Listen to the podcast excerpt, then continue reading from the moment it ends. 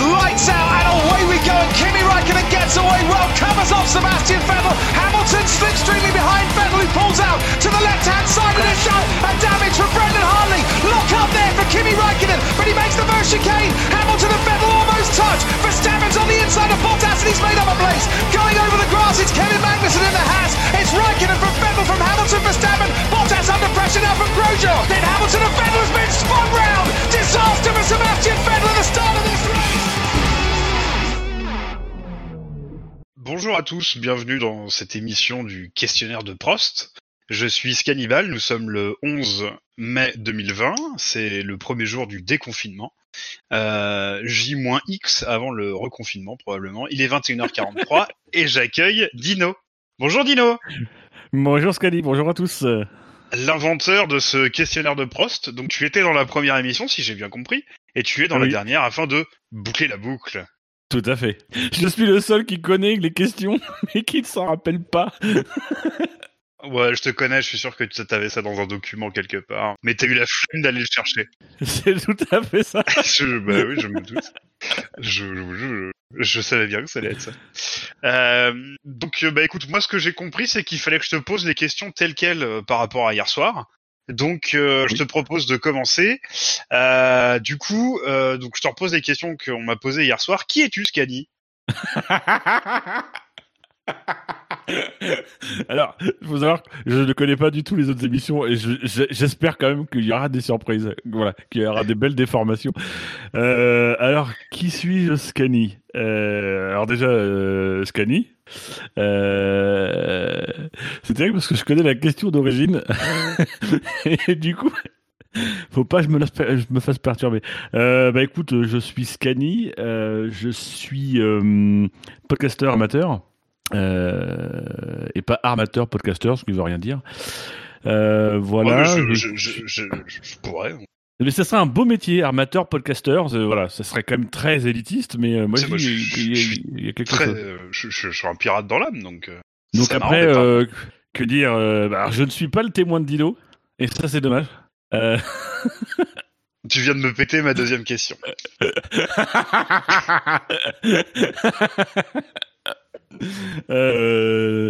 Non, je suis, je suis beau, je suis blond. Euh, j'ai, des lunettes à double foyer euh, parce que euh, ça me permet de pas voir le monde et ça c'est plutôt agréable. Ah oui, c'est vrai. Euh, voilà. J'aime Julien Doré. surtout parce que ça me perce les oreilles, du coup je n'entends pas le monde. Voilà, et sinon ma couleur préférée c'est un mélange de mauve et de jaune citron. D'accord. Bon, qui es-tu, Dino? Alors, qui suis-je? Euh, Alors, ma couleur préférée est un mélange de jaune citron et de pas mauve. Euh, euh, qui suis-je? Ah, c'est terrible parce que la, la question à la base. Est-ce que tu veux la question à la base? Ouais, vas-y. La question à la base, c'était de, de donner aucune information de vrai sur soi. Ah oui, d'accord. Ah coup- putain, ça a twisté sévère. Mais du coup, je sais pas ce que je réponds. Euh, je sais pas si je dis la Ah bah, vérité je, ou pas. je pense que tel qu'on l'a construit, tu dois répondre à la question que je te pose et non pas celle que tu aurais aimé que je te pose. Ah, Bah oui, bah oui, effectivement, c'est- bien vu. Euh, donc, bah, je suis euh, Dino, j'ai euh, 36 ans euh, depuis quelques temps. Bientôt la quarantaine, je m'en remets pas. Euh, je, je j'arrive jamais à dire très clairement ce que je fais dans la vie. Donc, on va dire que j'aide des gens à prendre du pognon à l'Europe. C'est plus simple. Euh, éventuellement, j'aide l'Europe à donner du pognon à un territoire rural, c'est aussi plus simple. Euh, voilà, sinon, euh, euh, marié, zéro enfant, trois chats, euh, quatre si on compte euh, le mâle qui en vaut deux, et puis euh, propriétaire d'une Hyundai i30, euh, voilà, immatriculé dans le 59, même si je n'y suis pas allé depuis un certain temps. Sauf euh, les gens du 59, mais euh, ça c'est pas très intéressant non plus. Mhm. Ah, Bref, bah, je suis un être normal, je suis, je suis un homme simple. Oui. Euh, ma deuxième question, c'est pourquoi est-ce que tu, ne m'as pas pris moi, Scannibal, comme témoin à ton mariage? Euh, la réponse honnête ou mensonge Ah, il y avait des sombres histoires d'argent euh, et de sexe éventuellement. Euh, je pense très clairement, je pense que s'il y avait eu que l'argent, je t'aurais pris toi. Ouais, Mais le sexe a fait que j'ai dû prendre Shinji. d'accord. Dans tous les sens du terme d'ailleurs. Je dois le dire que voilà, c'était. Il a bien pris. Ouais. c'est ça. Ah oui, Ouais. oui, il a pris très cher. Bah, il y a un passif, a priori, oui, il y a, il y a un passif. Euh, du coup, puisqu'on parle de, de passif, pourquoi t'as choisi Bibiche plutôt que Gus Gus Euh, Ça s'enchaîne magnifiquement, c'est superbe. Gus Gus n'était pas assez poilu. D'accord, ok. Voilà. C'est vrai que la, la femme de Sévrienne a, a ce défaut-là. Ben c'est ouais, c'est ça. C'est c'est le pays du fromage de chèvre. hein. Euh, oui, oui, oui, c'est vrai. Et comme ils sont pas nombreux, généralement ils se reproduisent en- entre chèvres et humains. Donc voilà, c'est un peu compliqué. Effectivement. oui, je, je j'ai le droit de mettre mon téléphone en silencieux. Euh, j'ai le droit. Effectivement. Euh, voilà. Bon. Si l'émission dure plus de deux heures, il risque de sonner parce que je lui ai dit de fermer sa gueule pendant deux heures. Euh, Ça peut pas durer plus de deux heures, c'est pas possible. Bah écoute, euh, on a fait mieux hier et Gus Gus avait fait mieux lui aussi avant. Donc euh, écoute, après je, On a je- commencé, ça faisait 45 minutes. je suis extrêmement dubitatif sur l'intérêt des deux heures et demie, mais enfin bon, euh, écoute, je sais pas. Euh, quelle est ta chanson préférée? Ma chanson préférée. Euh, alors c'est pas forcément ma chanson euh, préférée. Enfin, j'ai du mal à dire une chanson préférée parce que je suis pas, je suis pas très mélomane. Je pense que tu t'en es rendu compte toi-même. Euh, maintenant, j'ai une chanson qui me met dans, enfin qui qui qui me met. Euh, alors acceptation, c'est chanson hein. euh, mais qui me met vraiment dans un état d'émotion et qui me marque beaucoup. C'est Je suis malade de Serge Lama. Voilà, j'ai un j'ai un kiff avec cette chanson. J'ai voilà, ça me met dans une humeur, euh, une humeur, euh, comment dire, de de de pour, pour pour caractériser, je me rappelle avoir dit à ma mère un jour que c'est une chanson que j'aime bien mettre plusieurs fois et il y a une forme de spleen derrière euh, et que donc du coup quand on quand on m'entend écouter euh, du Serge Lama, ça va pas bien. Et un jour j'écoute du Serge Lama, ma mère vient me voir en disant ça va? Et je fais bah ouais. Non parce que t'écoutes du Serge Lama. Ah ouais non mais euh, non là c'est juste parce qu'elle passait. Euh, sinon ça va rassure-toi. Je l'écoute rarement mais quand je l'écoute c'est un moment de où je me déconnecte un peu de moi-même. Voilà c'est c'est la seule chanson vraiment qui qui me fait ça quoi. D'accord, note pour plus tard. Apparemment, à 36 ans, on écoute Nostalgie. Il me reste deux ans. Euh... Non mais rire et chanson oui. J'ai beaucoup écouté rire et chanson. Oh mon dieu, quelle horreur. Pourquoi ne pas écouter RMC, quoi, ou euh, Radio Courtoisie, quoi? Euh, bah, courtoisie, très clairement, le programme politique me plaît bien. Euh, RMC aussi, tu me diras. Bah, le truc, c'est que si j'écoute Radio Courtoisie, j'ai plus de chances de, de rire que si j'écoute Rire à chanson, en fait. oui, c'est vrai. Ah, c'est surtout ça, quoi. Euh, ok. Alors, imagine, Monsieur Scope, imaginez, ok, Jean Todd, il rend son tablier, et c'est toi qui gagne l'élection de la FIA. Tu es président euh, de la FIA. Qui pour t'entourer euh, pour gérer la FIA Qui, avec qui tu, tu prends la tête de la FIA C'est très drôle parce que t'as commencé le truc, je c'est pas possible. C'est pas une question que, qui était prévue, ça, au départ. Et, et en fait, je vois vaguement à quelle question ça se référence. Donc, attends, euh, euh, je suis élu à la suite de Jean Todd et qui je prends avec moi? Euh, oui, pour t'entourer euh, à la tête de la FIA. Qui, voilà, qui, qui, qui dans ton équipe, quoi. Bah, euh, je pense que euh, dans mon équipe, je prendrais euh, un peu tous les gens qui donnent leur avis en ce moment sur euh, sur le confinement, le Covid, le déconfinement, Ouais. parce que finalement, ce sont des experts affirmés. Donc on je aura pense qu'il faut travailler avec ces gens-là. On aura Raoult, ça c'est Ouais. euh, c'est quasiment certain. Ça, c'est cool. Euh, En formule druide. oui, tout à fait. Euh... Parmi nous, j'aime beaucoup. Euh, J'avoue que niveau efficacité dans la prise de décision, euh, j'aime assez bien Kim Jong-un ou Bachar Ouais. el-Assad. Euh, je pense J'ai quand ouais, même ok, un c'est- ouais, non, mais tu sais bien parce que t'as une ouverture continentale, donc Je c'est me bien. Ouais, mais en même temps, j'ai un peu peur qu'ils me savonnent la planche. Ah. Euh, voilà. Donc, c'est- je suis pas encore sûr de les mettre dans mon équipe euh, à fond, à fond. Euh, Ah, puis Bachar, quand tu manges avec, vaut mieux planquer la moutarde, hein, parce que ça peut, ça peut vite tourner en gaz. hein. Oui, c'est- c'est c'est ça. Euh, c'est les haricots. Euh, Ouais. Pour un mec de poisson, tu me diras. Euh, non, euh, pour diriger, je vais essayer de faire une réponse sérieuse quand même. Pour diriger la F1, euh, enfin, pour diriger la FIA. Oui, euh, pareil.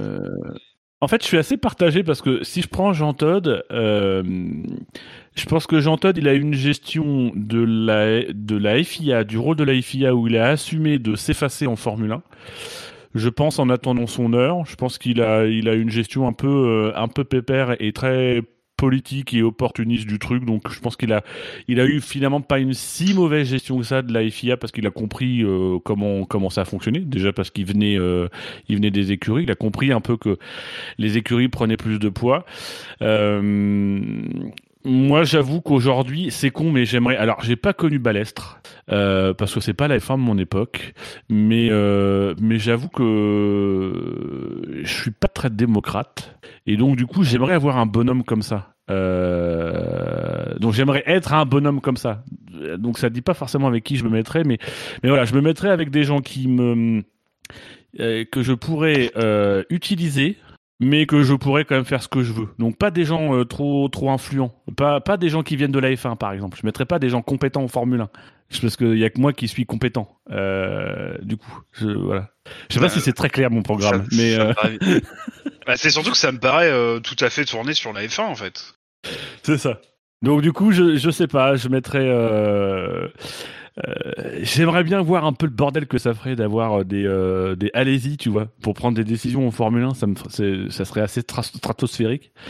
Euh, dans mon gouvernement, ça serait un peu mon mon castaner à moi. Euh, Ah, il y aurait des graviers partout déjà. Ouais, c'est ça. Euh, Même, même dans la piscine, il y aurait des graviers. Enfin, ça serait euh, c'est gênant. Non, non, en fait, ouais, je pense que je dirais. En fait, je pense que je dirigerais assez seul parce que euh, parce que euh, parce que je pense qu'une une boîte, enfin un truc comme la IFIA, à un moment donné, faut que ça se dirige seul par un mec qui, euh, pas qui est seul parce qu'il est seul et etc. Mais il est seul parce que parce que c'est lui qui a le qui a le pouvoir et le levier nécessaire en fait. Donc euh, donc ouais, j'aurais des gens utiles autour de moi, mais euh, mais mais euh, la capacité de gouverner seul et surtout d'imposer mes décisions euh, euh, aux acteurs, de leur tordre les bras, de leur faire comprendre que c'est comme ça. un peu balestre quoi. Je- voilà. D'accord, mais c'est une vision euh, très F1 en fait. La FIA elle fait plein d'autres choses en fait. Enfin, là, c'est drôle parce qu'en fait, moi, dans ma réponse, j'ai quasi pas parlé de de, de, de la F1 en fait, parce que c'est qu'une petite tuile de, du boulot de la FIA quoi. Ouais, mais en fait, si tu veux, je pense que ça témoigne du fait que moi, le reste du boulot de la IFIA m'intéresse pas. C'est-à-dire que je m'intéresse pas aux autres sports mécaniques. Euh, je- c'est c'est euh, je les suis. J'aime j'aime le, le j'aime la FIA quand on a un rôle un, rôle de feuilleton. Voilà j'aime la FIA quand je peux taper dessus. J'aime la FIA quand ils disent des conneries. J'aime quand ils disent des trucs de bien. Euh, voilà je suis un peu spectateur. Mais euh, mais en fait en dehors de ça euh, j'ai du mal un peu à cerner toutes les missions. Puis j'avoue que ça m'intéresse pas nécessairement les missions de la FIA quoi. Au- aujourd'hui pour moi la FIA c'est la F1 c'est éventuellement d'autres championnats mais auxquels je m'intéresse pas trop. Et puis euh, c'est euh, c'est le, le- la, la sécurité routière qui est un sujet euh, qui qui m'intéresse mais en même temps ça m'intéresse pas trop. Donc je pense que je serais un président qui serait tourné vraiment vers la F1 président de la FIA qui serait vraiment tourné vers la F1 Alors, je déléguerais tu vois. Je, je, je t'invite, je, je comprends ce que tu, ce que tu dis. Je, je t'invite à aller lire la page Wikipédia de Balestre. Alors, il y a un chapitre qui s'appelle Son rôle pendant l'occupation. J'ai lu un demi-paragraphe pendant ta réponse. Je peux te dire que c'est déjà dans mes bookmarks. Je vais y retourner après. Euh, en, en 41 et 42, Erchat et Balestre co-dirigent le centre de jeunesse Maréchal Pétain de, Bé- de Brévannes sur une ligne politique vichiste. Déjà, ça part pas mal. Bon, je, je, je connais pas vraiment le bonhomme. Euh, en vrai, euh, tout, tout, tout ce que je sais, c'est euh, c'est coups de gueule euh, à moi, Monza, c'est- là où je sais pas quoi. Mais mais bon, ça a l'air d'être un personnage un peu compliqué en vrai. je vais aller voir ça Non, mais- après. Je, voilà, ça, ça a l'air étrange. C'est c'est un peu ça. Moi, ce que j'aime, c'est les personnages. J'avoue, aujourd'hui, euh, Jean Todd, c'est un personnage qui n'imprime pas la FIA pour moi. Euh, mais encore une fois, c'est comme tu l'as dit, c'est de mon point de vue, euh, moi et fin. Mais voilà, Jean Todd, je, je n'imprime pas sur Jean Todd, président de la FIA. Je trouve qu'il n'incarne pas la FIA de mon point de vue de fan de Formule 1.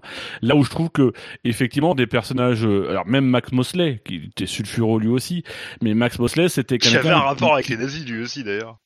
oui, comme quoi. Euh, Peut-être un peu tonton Helmut. Euh, mais mais voilà, c'est moi ce que j'aime, c'est les personnages. Je euh, j'avoue par exemple Bernie Ecclestone me manque parce que Bernie Ecclestone, bah voilà, il était il était polémique, il était con, on aimait bien le critiquer. Mais j'avoue que Chess Carré m'en touche une sans toucher l'autre, que Rose Brown euh, m'énerve plus qu'autre chose. Euh, voilà, je trouve que c'est tout est bien polissé et bien gentil. Moi où j'aime bien les les caractères, les gens qui sont un petit peu euh, c'est un troll. Euh, voilà, je pense que c'est, c'est voilà, c'est des caractères comme ça que que j'aime bien. Donc, si je devais être président de l'AFIA aujourd'hui, je m'en battrais les couilles du reste. Je ferais mon mon balestre euh, balestre Mosley et puis euh, je m'amuserais quoi. Ok. Euh, si tu devais te définir comme un virage d'un circuit de Formule 1, lequel serait-il? Pourquoi? Euh, c'est bien, ça, ça c'est une question que, qui, qui avait vraiment à la base. Euh, pas dans cet ordre-là. mais, me définir comment. J'arrive pas. À... Peut-être que tu pourras m'aider parce que tu connais peut-être plus de références dans les virages. Euh, je pense que je suis un virage qu'on essaye, enfin qu'on essaye de prendre, mais on ne prend jamais de la bonne manière. Euh, on est content de le prendre de la bonne manière quand on y arrive, mais au tour suivant, en fait, on, on le prend trop à la corde ou trop à l'extérieur. J'essaye de trouver. Un... C'est une femme, ça. Bah ouais, c'est bon. Je suis, un, un truc que féminin, tu, en fait. que tu prends bien euh, une fois de temps en temps, c'est une femme. Tout à fait.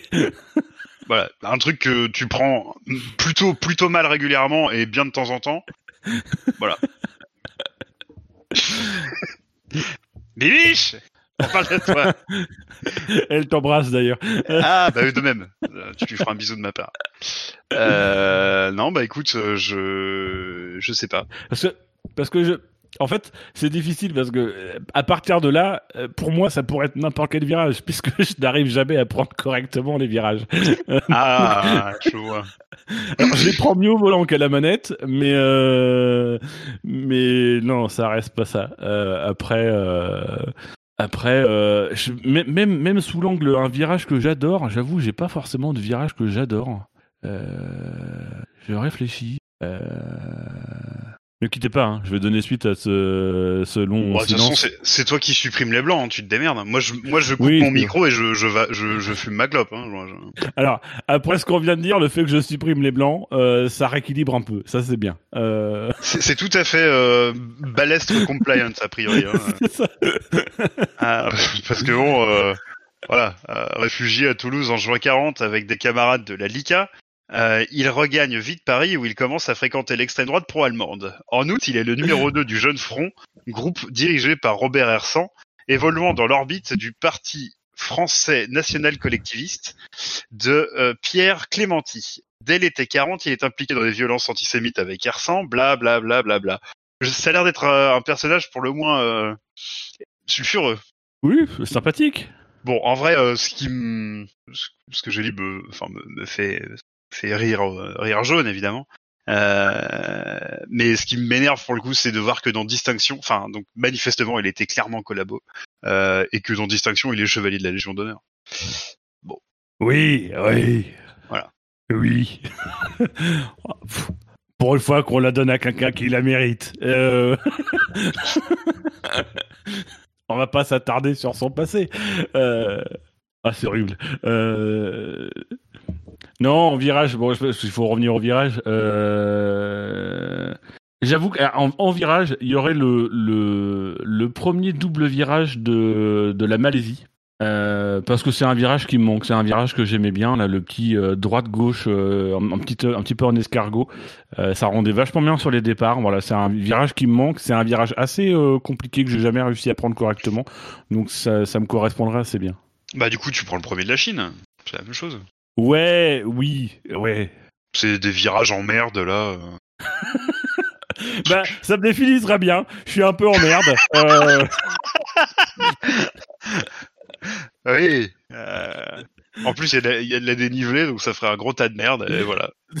tout à fait. Bah voilà, ça me correspond. Moi j'aime bien. Je- Et, et en plus, il tourne à droite, donc euh, finalement, eh bah, eh, voilà, impeccable. j'ai honte. Oui, tu... Dis-nous sans transition, quel légume te correspond le mieux? Euh, L'aubergine. Et pourquoi? Parce que euh, ça va être très physique, mais alors je trouve que j'ai des jambes plutôt fines, Mhm. mais que j'ai un haut plutôt gros. Du coup, Ah ah. euh, je suis un peu comme une aubergine, je suis un peu disproportionné sur un côté et pas l'autre. Voilà. J'aime bien mes jambes, mais voilà. Et je reviens sur le circuit en fait. Pourquoi, euh, pourquoi ce virage-là en fait? Euh... C'est-à-dire sous quel angle? Bah, pourquoi tu fais le, le choix de ce circuit, de, de ce virage-là? C'est, c'est purement esthétique ou euh, parce que l'idée c'est de te définir toi à travers un virage? Bah c'est ouais, c'est c'est me définir moi, c'est euh, voilà, c'est le côté euh, difficile à négocier. voilà, c'est un. J'ai le sentiment que c'est un virage que hum, qui part un peu dans tous les sens et que tu tu pourrais le prendre. Même si c'est con en fait, mais dans dans le virage un peu tortueux, c'est le c'est le virage qui me qui me qui me plaît bien en fait, D'accord. qui correspond bien. Il y aurait le il y aurait le corkscrew à hum, à Laguna Laguna Seca. Seca. Mhm. Voilà, euh, qui est un, qui est un peu dans le genre, qui euh, ça passe ou ça casse, mais j'en vois pas d'autres en F1 aujourd'hui. Enfin, un peu, un peu comme ça où tu peux. Je me rappelle l'un des derniers grands prix où euh, bah, c'est Vettel, je crois déjà, euh, euh, qui perd la voiture dans le virage, on sait pas pourquoi, ça réaccélère trop tôt. Moi, j'avoue, j'ai jamais, j'ai autant l'entrée ça allait, mais la sortie, j'ai jamais réussi correctement à sortir de ce virage. Voilà. Après. C'est parce qu'il y a tellement de virages que je pourrais pas te dire. Je, je... saurais peut-être pas me définir non plus correctement dans un virage. Quoi. Ok. Si tu étais un animal, Une chèvre. Pierre Richard. Non. non, si j'étais un animal, euh, je serais un, un paresseux. Ah. Parce que je suis. En fait, je suis très dynamique. J'ai des idées un peu dans tous les sens, etc. Mais au final, je suis assez paresseux.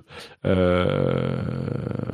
Mais, mais, mais paresseux, en fait, c'est-à-dire que le, paresseux, il est paresseux parce qu'il a juste besoin de paresser, quoi. Il n'a pas besoin d'être euh, plus. Euh...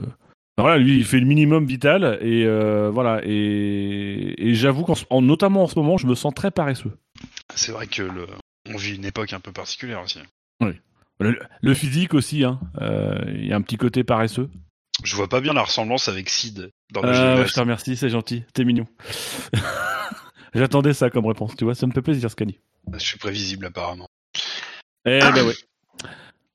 Ok, alors, bon, là, je t'avoue qu'après, on commence à rentrer un peu dans le dur avec des questions qui, à mon avis, sont pas trop dans l'ordre, mais enfin bon. Euh, Jusqu'à présent, elles sont pas trop dans l'ordre. hein.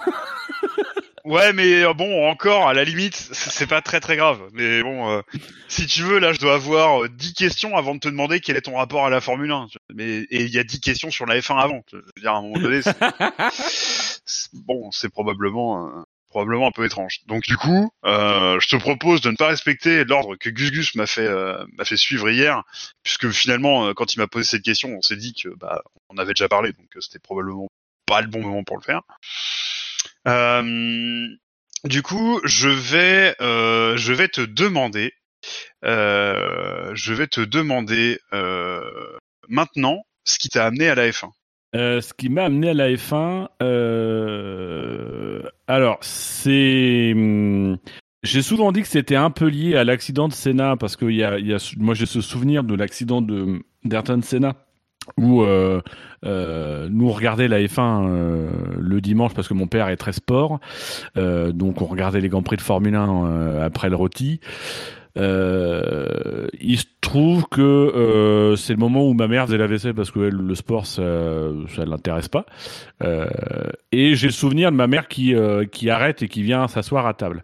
Euh, maintenant, je pense euh, que ça c'est une- l'une des raisons. Il y a une autre raison, c'est que euh, j'ai eu des relations avec mon papa qui étaient des relations euh, un peu Finis un vite peu cette phrase. difficile. Euh, un peu malsaine. Euh. non, j'ai eu des relations avec mon père, mais comme je pense que beaucoup de filles sont avec leur père, on, on se comprenait pas forcément et on, se trouvait pas nos points d'équilibre. Euh, et en fait, j'ai grandi dans une euh, dans un dans une maison euh, qui a été a été partagée en trois appartements. Et euh, nous, on était au troisième étage. Et au premier étage, il y avait le, notre voisin, il faisait des, des courses de rallye avec une Simca 1000 bleue, je me rappelle. Propre euh, Propre, ouais. Euh, il, faisait des, il faisait des tours. Euh, Jean-Paul Boissou. Euh, voilà. S'il écoute, euh, je salue son fils Alexandre, un ami d'enfance. et donc, en fait, il faisait des, courses, il y avait sa voiture, euh, il y avait des, pièces de bagnole partout dans, le truc, c'était horrible. Euh, et euh, il faisait des, il faisait ses essais dans le quartier, donc on était à côté d'un petit quartier euh, populaire, forte majorité immigration en périphérie de Rouen. Et donc il faisait ses tours dans ce quartier-là. Donc très bruyant. Et pour pour connecter, pourquoi ça Parce que moi j'ai le souvenir d'une Coupe du Monde, alors je sais plus laquelle c'est, mais une Coupe du Monde. Mon père était très football. Mon père a été, enfin, est toujours très football. Mon père a été arbitre euh, de foot, pas gros niveau, mais arbitre de foot. Il adore ça. Moi, le football, ça m'intéresse pas du tout. Et j'ai un souvenir de Coupe du Monde. Je crois que c'est la Coupe du Monde 94 où mon père regarde la Coupe du Monde avec le fils de mon voisin, euh, le fameux Alexandre. Et en fait, euh, je me dis putain, mais euh, ils s'entendent vachement bien, ils parlent, ils ont une passion commune. Euh, moi, j'ai pas de passion commune comme ça avec mon père, quoi.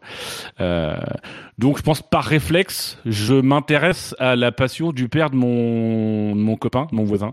Donc, je m'intéresse un peu de loin à la mécanique. Je pense que c'est un, c'est c'est c'est c'est euh, c'est à, l'âge adulte que je dis ça parce que je je me jette pas sur la F1 mais j'ai le sentiment que c'est quelque chose qui me sensibilise et je me dis tiens là j'ai peut-être un sujet au final où je je peux développer une passion avec mon père et puis euh, arrive euh, l'accident de Senna euh, où non l'accident de Senna est passé si c'est la Coupe du Monde 94 donc voilà je pense que c'est un ensemble de choses qui font que voilà j'ai de la curiosité qui apparaît même si en vrai la F1 va vraiment m'intéresser à partir de 90 97-98 quoi. Quelle belle année 97. Oui. Ah... Je rêve. Mon meilleur souvenir. Alors on y viendra après ton meilleur souvenir. Euh, mettons un peu de côté la, la, la F1 de manière directe et projetons-nous euh, sur le euh, voilà dans un monde imaginaire où euh, tu pourrais rentrer dans un cockpit. Toi qui aimes bien tout foutre de la gueule de Montoya, voilà. euh, euh, qui pour dessiner ton casque de pilote de F1 euh, alors ça là, je vais avouer que c'est déjà une question d'origine et j'avais euh, j'avais euh, déjà la réponse, donc je vais donner la réponse. C'est alors c'est, je crois que c'est Bruegel l'ancien, qui est un artiste Renaissance que j'aime assez bien parce que en fait c'est des grandes scènes de vie médiévale ou début Renaissance euh, on est au tout début de la Renaissance et euh, c'est des grandes scènes de vie, c'est des grands tableaux avec des petits personnages et euh, et, et c'est un peu comme des Où Charlie quoi. tu t'amuses toujours à repérer le mec qui est en train de chier dans un coin, l'autre qui promène une chèvre ou ce genre de choses. voilà, j'aime le côté, j'aimerais avoir un casque jeu comme ça, un casque ludique en fait. J'en changerais pas ou j'en changerais des petits détails, il y aurait que moi qui le saurais. Mais voilà, ce serait un casque un peu un peu comme ça avec des petits des petits personnages, des petits des petits détails, des des des où est Charlie, voilà, ce serait un, un, artiste comme ça quoi. Je veux un casque ludique, pas forcément esthétique, mais ludique, un truc que j'aimerais euh, que j'aimerais regarder. Puis j'avoue, j'aimais bien ce que faisait Vettel avec ses casques. J'aimais bien l'idée de d'avoir euh, un casque associé à une victoire. Donc j'aimerais bien que mes casques soient uniques. Euh, voilà, juste pour moi. tu les changerais toujours alors Ah bah oui. D'accord. Alors c'est la question d'après en fait. Donc euh, bon déjà ça répond à la question que je me posais hier, c'est-à-dire est-ce qu'on doit prendre quelqu'un de vivant ou mort euh, Donc apparemment on pouvait prendre des morts. euh, à mon avis c'est quand même plus dur pour une demander de parler. Mais enfin bon soit. Euh, oui bah. Donc, donc qu'est-ce que tu mettrais dedans? Tu viens un peu d'en parler. Est-ce que tu le changerais souvent? Est-ce que tu veux ajouter des choses là-dessus ou, ou pas? Euh non. Ok. Euh... Mais, mais alors, vraiment, c'est vraiment pour moi, c'est l'aspect Vettel. C'est-à-dire j'en changerai quand ça a du sens. Moi, ce que j'aimais bien, c'est quand Vettel disait, alors je sais pas si ça a toujours collé, mais parce qu'à un moment donné, il gagnait à chaque Grand Prix, donc il en changeait à chaque Grand Prix. Mais ce qu'il disait à l'époque, c'était, voilà, c'est un casque, une victoire. Alors, ce serait pas forcément un casque, une victoire. Je sais qu'il y a des pilotes qui font un casque, une saison. Euh, mais voilà, ce serait un casque euh, qui aurait un sens, une signification pour moi. Mes propres trophées, en fait. Euh, y a, je crois que c'est ce débat de, Hamilton qui voudrait qui voulait récupérer tous ces trophées. Moi en fait les trophées m'intéressent pas. Euh, pour le coup, je trouve que le casque est quelque chose de plus intime et plus personnel et me dire, bah, par exemple, j'ai gagné euh, 12 courses et j'ai mes 12 casques de mes, de mes victoires et derrière chaque victoire, ce casque-là que j'ai arrêté d'utiliser lors de la victoire, bah, en fait, je l'ai porté lors de mes 50 défaites précédentes. Bah, en fait, ce casque-là, c'est l'histoire de mes 50 défaites qui ont permis de construire ma victoire. Et je trouve que ça a plus de sens, ça, c'est, plus, c'est plus moi, ça me parle plus qu'un trophée euh, Heineken ou euh, même les très beaux trophées qu'on peut avoir. J'aime beaucoup celui de la Hongrie, par exemple, euh, qui voilà sont des reconnaissances extérieures. Voilà, moi je trouve que le casque, dans ce sens-là, il a une, il a une portée qui est une portée vraiment tout à fait personnelle, et j'aime assez ça. Très bien. Qu'est-ce que tu mettrais en couverture du, du, jeu vidéo F1 2020 T1 euh, c'est rigolo parce que au début, je précisais que c'était l'édition euh, Michael Schumacher dans la, dans la question à l'origine, et après il y avait la question sur le légume. Je suis content de voir qu'elles ont bougé. Ah, je pense que ça, je pense que ça a été fait exprès. Ouais. il y a des chances. c'est ce que j'ai hâte de voir du coup maintenant. Euh, qui je mettrais euh, J'avoue, j'en ai parlé un peu dans, dans une émission euh, qu'on a fait avec Quentin Redscape sur Le Mans 66. Moi, j'aimerais mettre... en fait, j'aimerais découvrir par le biais du jeu Jim Clark je trouve que c'est un pilote euh, euh, en fait qui, est une légende mais que je connais assez peu. Euh, donc voilà quitte à avoir une, une à découvrir une, une légende j'aimerais avoir euh, avoir Jim Clark une édition de Jim Clark mais mais plus euh, avec des voitures avec avec des des, des des boules carrière peut-être un mode noir et blanc ou je sais pas quoi sur d'anciens circuits. Voilà j'aimerais découvrir un peu cette, cette époque là donc ouais ce serait autour de Jim Clark Dac. Euh, tu... tu fais du rangement chez toi, tu te pètes la gueule. Quel pilote pour t'amener à l'hôpital? J'adore cette question et la manière dont elle est notée. C'est. Alors, bah, pour ne pas tricher, euh, parce que j'ai évidemment absolument pas pris de notes du tout hier quand euh, on a fait l'émission.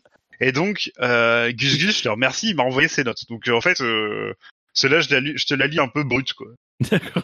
Donc, je fais du rangement à la maison tu te casses la gueule, euh, tu te pètes un truc. Quel pilote un truc. pour t'emmener à l'hôpital? Euh... Je dirais le pilote de la voiture médicale. Euh... Mais sauf que tu connais pas son nom. Non, bah non. Je suis pas, je suis pas sûr que c'est tout le temps le même d'ailleurs. Je pense pas. Tout comme je pense que Bernd Melander pilote à chaque Grand Prix, c'est une arnaque. Je pense que il y a des Grands Prix où il est beaucoup plus visible que d'autres. Ça peut pas être le même pilote. Quoi. Non. Euh, euh, qui je prendrais euh, Alors je souffre, hein, je viens de me casser la gueule quand même, je souffre, euh, j'ai mal. Donc du coup, faut pas que je fasse de tête à queue en route, donc je vais retirer Vettel. Je vais prendre un pilote d'actualité, hein, un pilote du moment.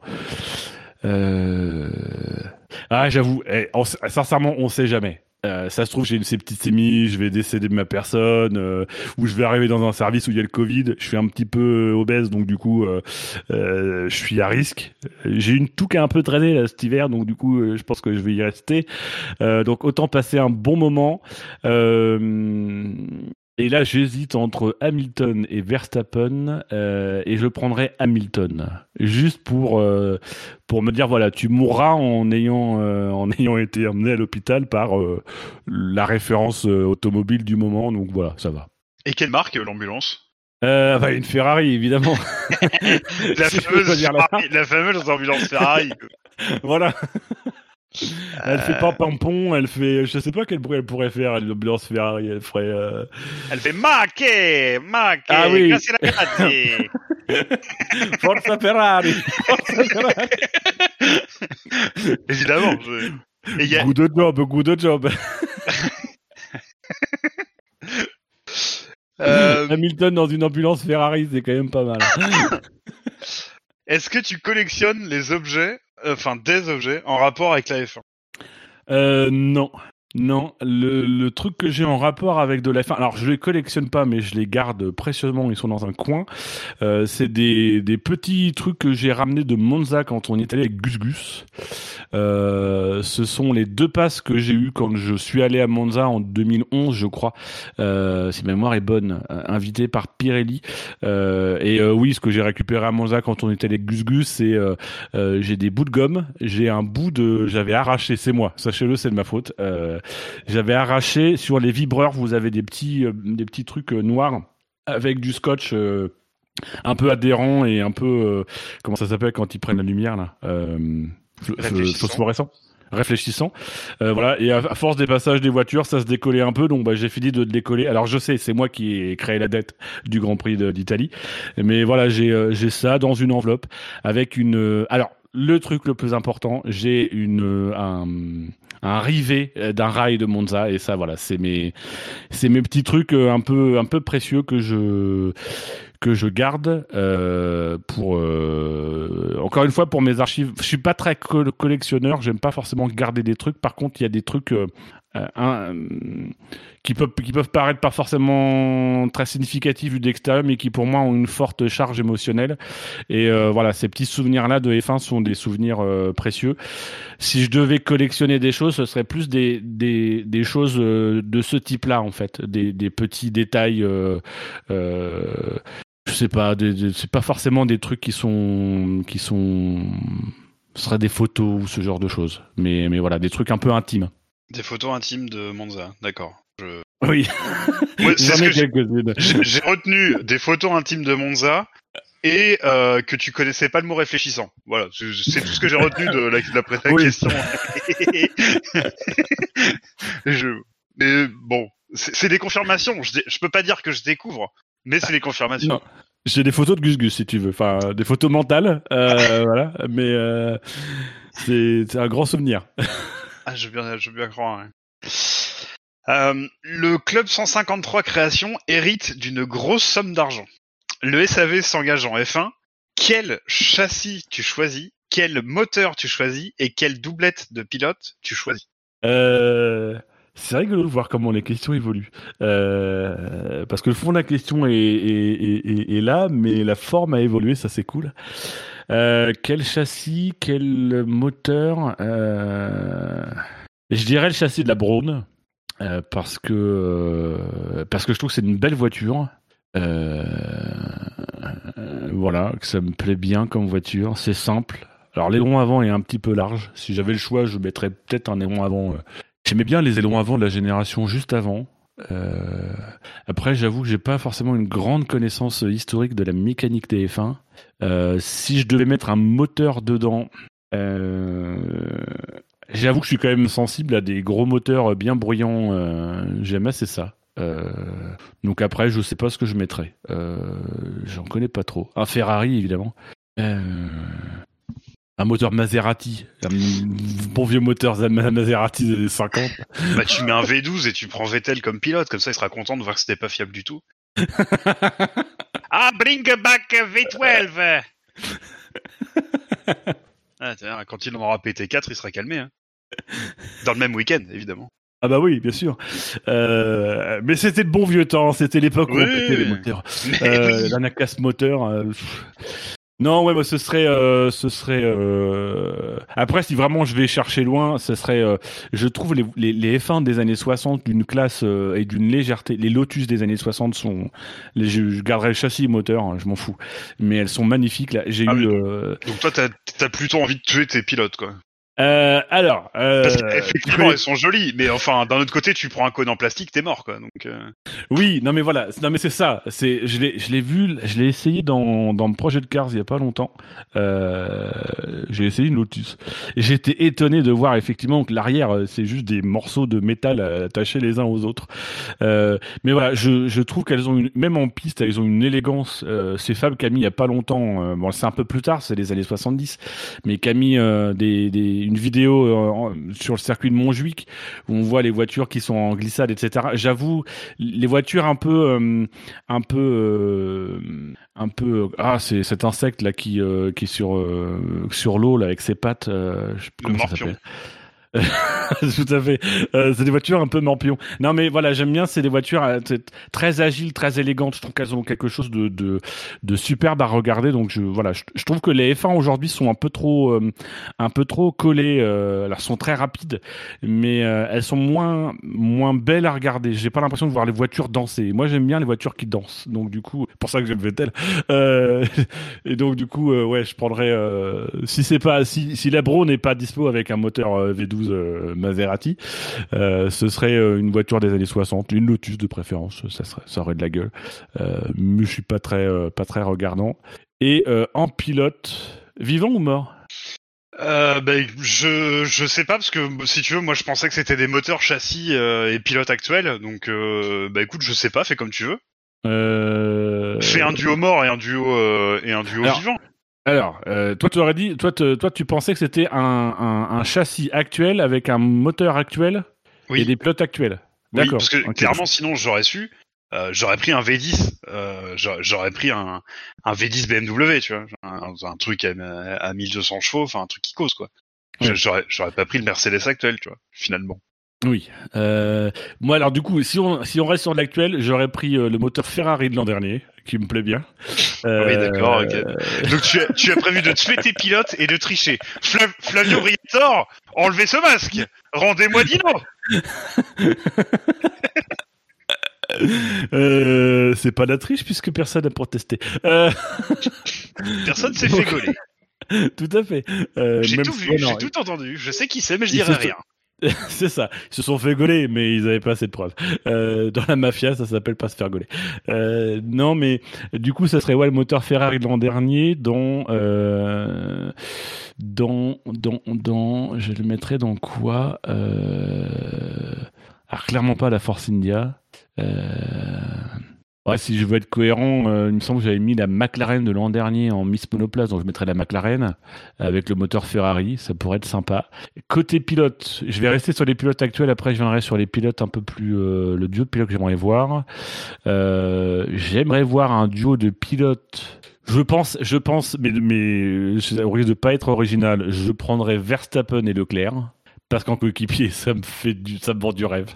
Euh, moi, j'aime quand c'est un peu euh, métallique et, et carbonique et, et en morceaux sur la piste. Donc, du coup, euh, voilà, ça me plaît bien. T'as envie d'avoir du travail, Euh, quoi. Mais, mais, mais, non, mais c'est, c'est, euh, c'est du genre, euh, mais des binômes comme ça, euh, on n'en a pas eu des masses. Alors, il y a sans doute une raison. non, mais c'est ça, en fait, c'est sûrement pas un hasard. mais des binômes comme ça, c'est, euh, c'est, c'est. Mais j'avoue que j'aimerais, j'aimerais ça, tout comme j'aimerais un, un Vettel Hamilton. J'aimerais voir les deux se mesurer parce qu'ils se tournent au cul du, au- autour du cul depuis un certain temps et voir ce que ça vaut. Même si j'ai un petit peu peur, mais, mais voilà, je, je serais curieux en fait de voir ça. Euh, après, en, historique, historique, euh, si je devais choisir euh, dans ma dans ma Lotus euh, de 1966, on va dire, je mettrais Alain Prost et Sébastien Vettel. Voilà. Ok. Alors, tu, étais président de la FIA tout à l'heure. Eh bien, écoute, figure-toi que tu as créé un groupe de travail sur l'ajout d'un nouveau circuit. Ce circuit, tu le veux dans quel pays? Et dans quelle ville? Putain, il n'y avait pas cette question. je suis en train de me dire, j'essaie, j'essaie de, de voir quelle question ça pouvait être, mais je vois pas. Euh, ah oui, non, oui, ça y est, oui, je me rappelle la question. Euh, donc, la, la question c'est dans quel pays, dans quelle ville? Oui. euh, moi, j'avoue que j'adorais le projet de. Enfin, euh, je trouvais bien déjà en état. Le projet de Grand Prix à New York. Euh, mais moi, je l'aurais fait directement dans Manhattan. Euh, j'avoue que San Francisco, ça me plaît Enfin, bien aussi. Après, c'est vrai qu'à Manhattan, faut faire deux tours, mais Oui, bah oui, c'est mieux. si tu veux respecter les traditions locales, oui. Euh, non, après, euh, après, euh, ce serait euh, San Francisco, mais San Francisco, c'est c'est c'est de la pure folie. Euh, une ville, une ville. Non, sincèrement, je trouve, je trouve pas qu'il me, fascine plus. Non, C'est vraiment visuel. Pour le coup, c'est vraiment visuel. Parce que je pense qu'une course aurait très peu d'intérêt à Manhattan, comme à, à, à comment s'appelle à San Francisco, mais vraiment visuel. Euh, les photos, le, le, le, euh, moi New York est tellement un truc qui me, qui me, je, voudrais que ce soit un Grand Prix en noir et blanc, euh, voilà, avec des trucs très contrastés, ce que j'aime en photo. Donc du coup, ouais, ce serait, ce serait New York, mais avec une réalisation, voilà, en noir et blanc contrasté, quoi. Ce, ce serait mon Grand Prix, quoi. D'accord. Et si on prenait un circuit qui existe déjà, pas dans une ville, est-ce que pour toi il en manque un? Ou est-ce que tu as envie d'en remettre un, un, un, qui te manque, quoi, finalement? Un circuit euh, qui a existé et qui ne serait plus là? Ouais, ou un circuit qui existe déjà, mais qui a jamais fait partie de la F1 et que toi t'aimerais bien voir, je, je sais pas. Alors dans les dans les circuits, euh, je vais te répondre les deux, mon capitaine. Euh, dans les circuits, moi qui me manque, il y a Hockenheim, l'ancienne version. Euh, je j'en parlais, euh, je sais plus pourquoi, j'en parlais il y a pas longtemps, mais euh, mais je trouve qu'il manque au calendrier un, circuit long, un circuit où on fait, euh, euh, je sais pas, 2 minutes 30 autour ou ce genre de choses. Euh, J'aime beaucoup la Nordschleife parce que voilà, 20, 23 23 km, tu retiens rien de ce circuit. tu du coup en fait c'est c'est tu, tu enregistres pas tes virages, tu prends pas tes habitudes, tu prends pas tes points de repère, etc. Et le le défi pour le pilote et, euh, tout autre. Et, je trouve que ça serait très intéressant d'avoir un circuit long dans le championnat. Euh, donc bon, le Nordschleife c'est quand même un peu extrême, mais euh, j'aimais beaucoup le circuit d'Ockenheim dans son ancienne version, en tout cas beaucoup plus que l'actuel. Et un circuit, euh, un circuit. Euh, ah non, il a été Brandzach. Euh, J'aime beaucoup Brandzach aussi. et un circuit qui ne l'a pas eu. Bah, Portimao, on, en parlait euh, dans le SAV de cette semaine. Euh, le circuit de Portimao, Portugal, est, très sympa, moi, me plaît beaucoup. Euh, très vallonné. Donc, dernière portion là, avec plein de virages à droite, avec des angles assez différents. Voilà, c'est un circuit qui doit être très très amusant. J'espère qu'ils mettront au calendrier révisé de la F1 cette saison. Mhm. J'ai aucune idée de la gueule qu'il a. Pour Ah bah, il ressemble à rien. J'irai voir ça. Euh, ok. Euh, tu, tu, tu, organises un, un championnat, d'accord, un championnat de, de course, euh, et euh, tu, tu, tu as la possibilité d'inviter euh, trois personnalités pour y, euh, trois personnalités oui pour pour y participer. Qui est-ce que tu choisis? Personnalité globale.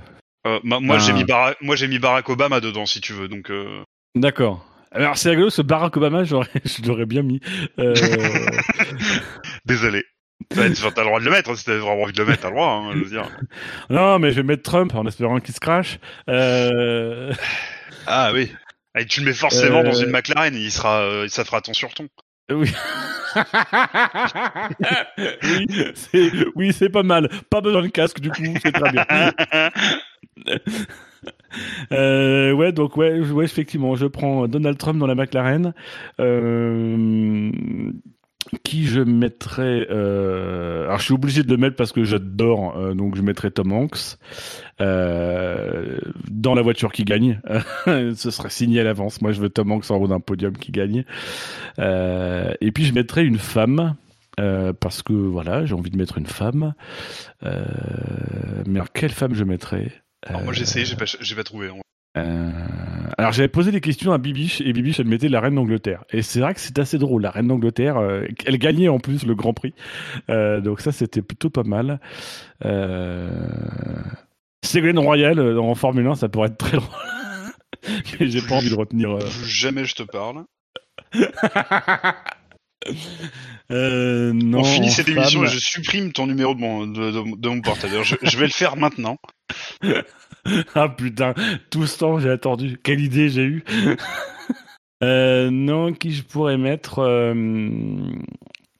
Ah oui, ça me ferait bien marrer. Je mettrais la fille qui joue Bernadette dans dans comment ça s'appelle? Ah, c'est quoi cette série? De Big Bang Theory. Voilà, ça, ça m'amuserait juste de. Je voudrais l'avoir en conversation radio, etc. Voilà, la fille qui fait Bernadette dans. Euh, Mais je, je pense qu'elle a pas vraiment cette vraie voix-là dans la vie, en fait, tu sais. Euh, je sais pas, mais j'aimerais en fait qu'elle ait cette voix-là. J'aimerais juste la voir sortir avec ses petites robes, ses petits collants violets, et puis euh, voilà. C'est. En plus, je pense qu'elle s'en sortirait vachement bien. Euh, Peut-être, je je préjuge pas, mais c'est pourquoi pas. Enfin, euh, qui pour euh, qui pour être réalisateur de la F1 euh... Alors il y a un réalisateur que moi j'aime beaucoup. Euh, il a d'ailleurs fait euh, Jour de tonnerre. Euh, il est décédé il y a quelques années. C'est euh, Tony Scott, le frère de Ridley, euh, qui est un réalisateur assez décrié parce que euh, parce qu'il a des montages euh, très énergiques. Euh, J'adore ses derniers films. Déjà vu, il y a Man on Fire si vous avez l'occasion. Voilà, c'est un super film. Donc voilà, il pourrait plus réaliser aujourd'hui, mais si on pouvait mettre le mettre dans un programme qui réaliserait automatiquement le Grand Prix, voilà, il y aurait il y aurait de la musique, il y aurait des explosions, il y aurait il- voilà, ce serait du, du grand spectacle, du grand n'importe quoi, mais voilà, ça me plairait bien. Euh, Mais il est mort. il est mort. Alors après, si tu veux le mettre un vivant, euh, euh, Ah, c'est Bah, surtout en fait, c'est surtout ce que ça ce que ça dit su- sur ton choix, c'est-à-dire que tu veux un montage rythmé, etc. Mais par définition, on parle de quelque chose qui se passe en direct. Et s'il se passe pas grand-chose, euh, ça va être dur d'avoir un montage rythmé. Eh ben, le mec, il te fera des trucs, il ira chercher des trucs dans les stands, je sais pas quoi. Il aura créé des trucs pour que ça se passe, j'en sais rien. Non, après, dans Les Vivants, il y a Michael Mann. Euh, J'aime beaucoup la, la manière de filmer de Michael Mann. Et pour le coup, effectivement, beaucoup moins rythmé. Euh, je pense qu'il y aurait une, il y aurait une, une patte, une, quelque chose de, de très naturel euh, dans, dans, dans, dans, la réalisation de la F1. Euh, voilà. Après, c'est compliqué parce que les réalisateurs, euh, là, on parle de réalisateurs de films. Effectivement, pour réaliser un direct, c'est, on, on, on tombe souvent sur les réalisateurs. Je pense qu'on peut avoir mieux en réalisation, mais la tâche, elle est quand même euh, assez ardue parce qu'il faut réussir à raconter une histoire euh, dans, dans le Grand Prix. Euh, en ayant des passages obligés, tu es obligé de passer sur la course en tête, le vainqueur, même si c'est chiant, faut que tu passes, qu'il passe la ligne d'arrivée. Donc il y a des passages obligés. C'est un métier à part, c'est pas un réalisateur comme comme un autre. Mais mais voilà, si, si vraiment je devais prendre un réalisateur actuel, ce serait Michael Mann, parce que il y a ce côté un peu, euh, il y avait des angles. Il avait, euh, moi j'aime beaucoup euh, ce qu'il a fait dans. j'ai une mémoire poisson rouge, hein, c'est horrible. Dans ce film avec Tom Cruise, dans Collatéral, il y a des Collatéral, c'est l'histoire d'un chauffeur de taxi euh, qui se retrouve à faire une tournée de nuit avec un tueur à gages qui est joué par Tom Cruise, qui est très bon pour une fois. Euh, et euh, donc du coup, il y a beaucoup de plans, euh, beaucoup de caméras qui sont posées sur la voiture, et, je trouve voilà, il y a des angles qui sont assez sympas, qui rappellent un peu des angles de F1. Donc euh, donc voilà, je pense qu'il pourrait faire des trucs assez sympas euh, sur la F1, assez léchés. Euh, voilà. Mais en fait, j'aimerais voir plusieurs réalisateurs pour voir un peu ce qu'ils sont capables de produire. Tu, penses que ça changerait euh, ça pourrait vraiment changer? Euh, je sais, je sais pas. En fait, je serais curieux. C'est surtout ça. J'aimerais, voir ce que ça pourrait donner, en fait. Parce que je pense vraiment que c'est, un exercice impossible. On serait, pour moi, on serait déçu.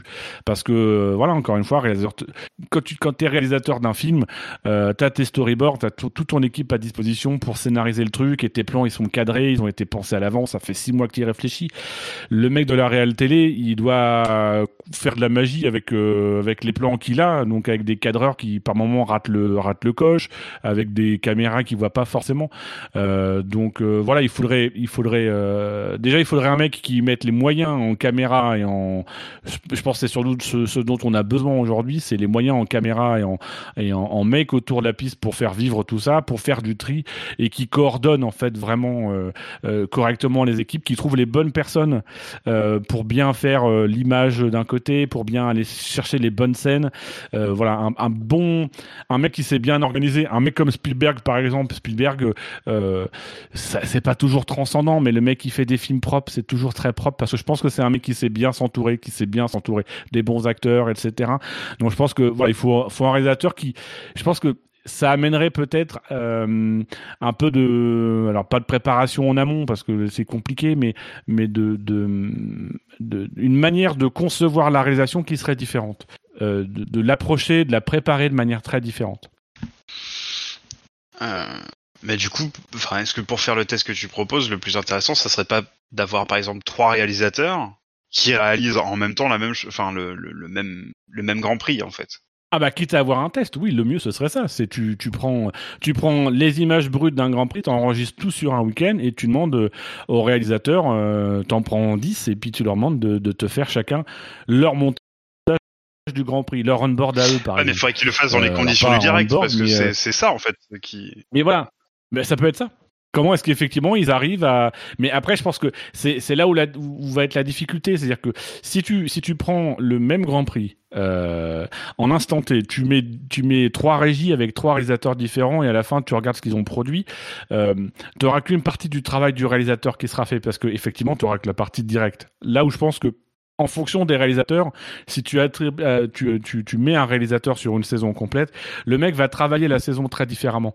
Il va, il va la préparer euh, différemment. Il va euh, euh, travailler ses équipes, positionner ses caméras. On se souvient tous du Grand Prix de Bakou, le premier Grand Prix de Bakou où les caméras étaient placées n'importe où. Je pense qu'avec un réalisateur de cinéma, avec une équipe de cinéma, les mecs sont quand même alors, les gros réalisateurs, les mecs seraient quand même beaucoup plus vigilants sur ce qui, euh, sur ce qui, co- comment on place les caméras, quoi. Je pense que c'est ce qui manque le plus aujourd'hui en F1 dans la réalisation, c'est le placement des caméras, c'est le, le, le- la capacité à avoir les plans justes au bon moment, en fait. Euh, ça, ça manque assez. Quand tu parles des gros réalisateurs, tu parles de Luc Besson par exemple? Euh, non, là, on est, on n'est plus dans du gros réalisateur puisqu'il a pris sa retraite, euh, paraît-il. Euh, mais dans de la grosse personne, euh, oui, je peux me permettre. Bien Dilo, on, on avance, il reste plus que quelques questions. Tu gagnes un, Grand Prix, voilà, t'es pilote, t'as ton casque fait, par Bruegel. Tu gagnes une course, t'es convoqué par les commissaires. Pourquoi? Euh, je suis convoqué euh, parce que euh, trop de tête à queue, sans doute. Ouais, sans doute trop de tête à queue. À l'époque, quand on a commencé le SAV, je faisais des vidéos où je, où j'étais sur euh, F1 2006, je crois. Euh, donc c'était un truc horrible. Euh, mais je faisais des, des vidéos, ça, ça, ça, ça traîne encore sur Dailymotion, si ma mémoire est bonne. Le, le tour de piste de Dino, et où en fait je me lançais dans des courses, euh, je faisais une course en trois tours, et je bouffais les vibreurs tout le temps. Quoi. J'ai un gros problème de vibreur. Euh, pour moi, le vibreur, c'est un truc Mais sur lequel il faut que tu roules. Bibiche m'a Bibiche m'a dit. oui. oui. et, et donc du coup, euh, merde. Enfin, je parle après. Euh, et donc du coup, euh, ce qui fait que je, je, sortais tout le temps, quoi. Donc ouais, je pense que je serais convoqué un peu comme Lucas Badoer ou ou Sakone Yamamoto, quoi. Excès de lenteur, un truc dans le genre. Ok, pourquoi pas. Euh, Après, je sais pas. Il faut que je me, me- faut que je me mesure au SSC à un moment donné pour pouvoir mesurer mon niveau. Euh, Aujourd'hui, je suis tout seul euh, sur ma console, donc voilà, c'est un peu compliqué. Ah, c'est là où c'est bien, c'est-à-dire que dans le SSC, il y a un peu tous les niveaux, quoi. Euh, Mais oui. Donc, euh, euh, donc normalement, t'arrives à trouver des gens pour t'amuser, quoi. Ça. Normalement, normalement. Euh, On y travaille, on y travaille. Ouais, bah écoute, ramène ton cul. Hein. Euh, ouais, ramène ton cul Et sur moi, j'attends le crossplay. Sur Assetto- Mais c'est de la merde, le crossplay, ça n'existera jamais. Euh, Ramène-toi sur Assetto Corsa Competizione. hein. Ça- tu vois, en plus, c'est un truc italien, ça va te plaire. Tu, tu, tu pourras mettre le jeu en italien, d'ailleurs, je te le conseille vivement. Euh, bah, voilà, la, la traduction française est à chier, c'est, particulièrement, particulièrement hilarant. Enfin bref. Euh, la question suivante, c'est quel film conseilles-tu? Euh, quel film je conseille euh, euh, Quel film je conseille euh, bah, c'est mon, mon marronnier, c'est mon film à moi, c'est l'un des films qui me touche le plus. Euh, c'est Dodescaden d'Akira Kurosawa. Alors ça fait vraiment mec de droite, euh, hyper intello, ou mec de gauche, encore pire, mec de gauche. Ouais, je, ouais, je suis d'accord. Euh, Ouais, je suis-. Ouais, j'ai vu ça dans Télérama ce week-end, je vais avoir l'air intelligent en disant Euh, ça. tout à fait.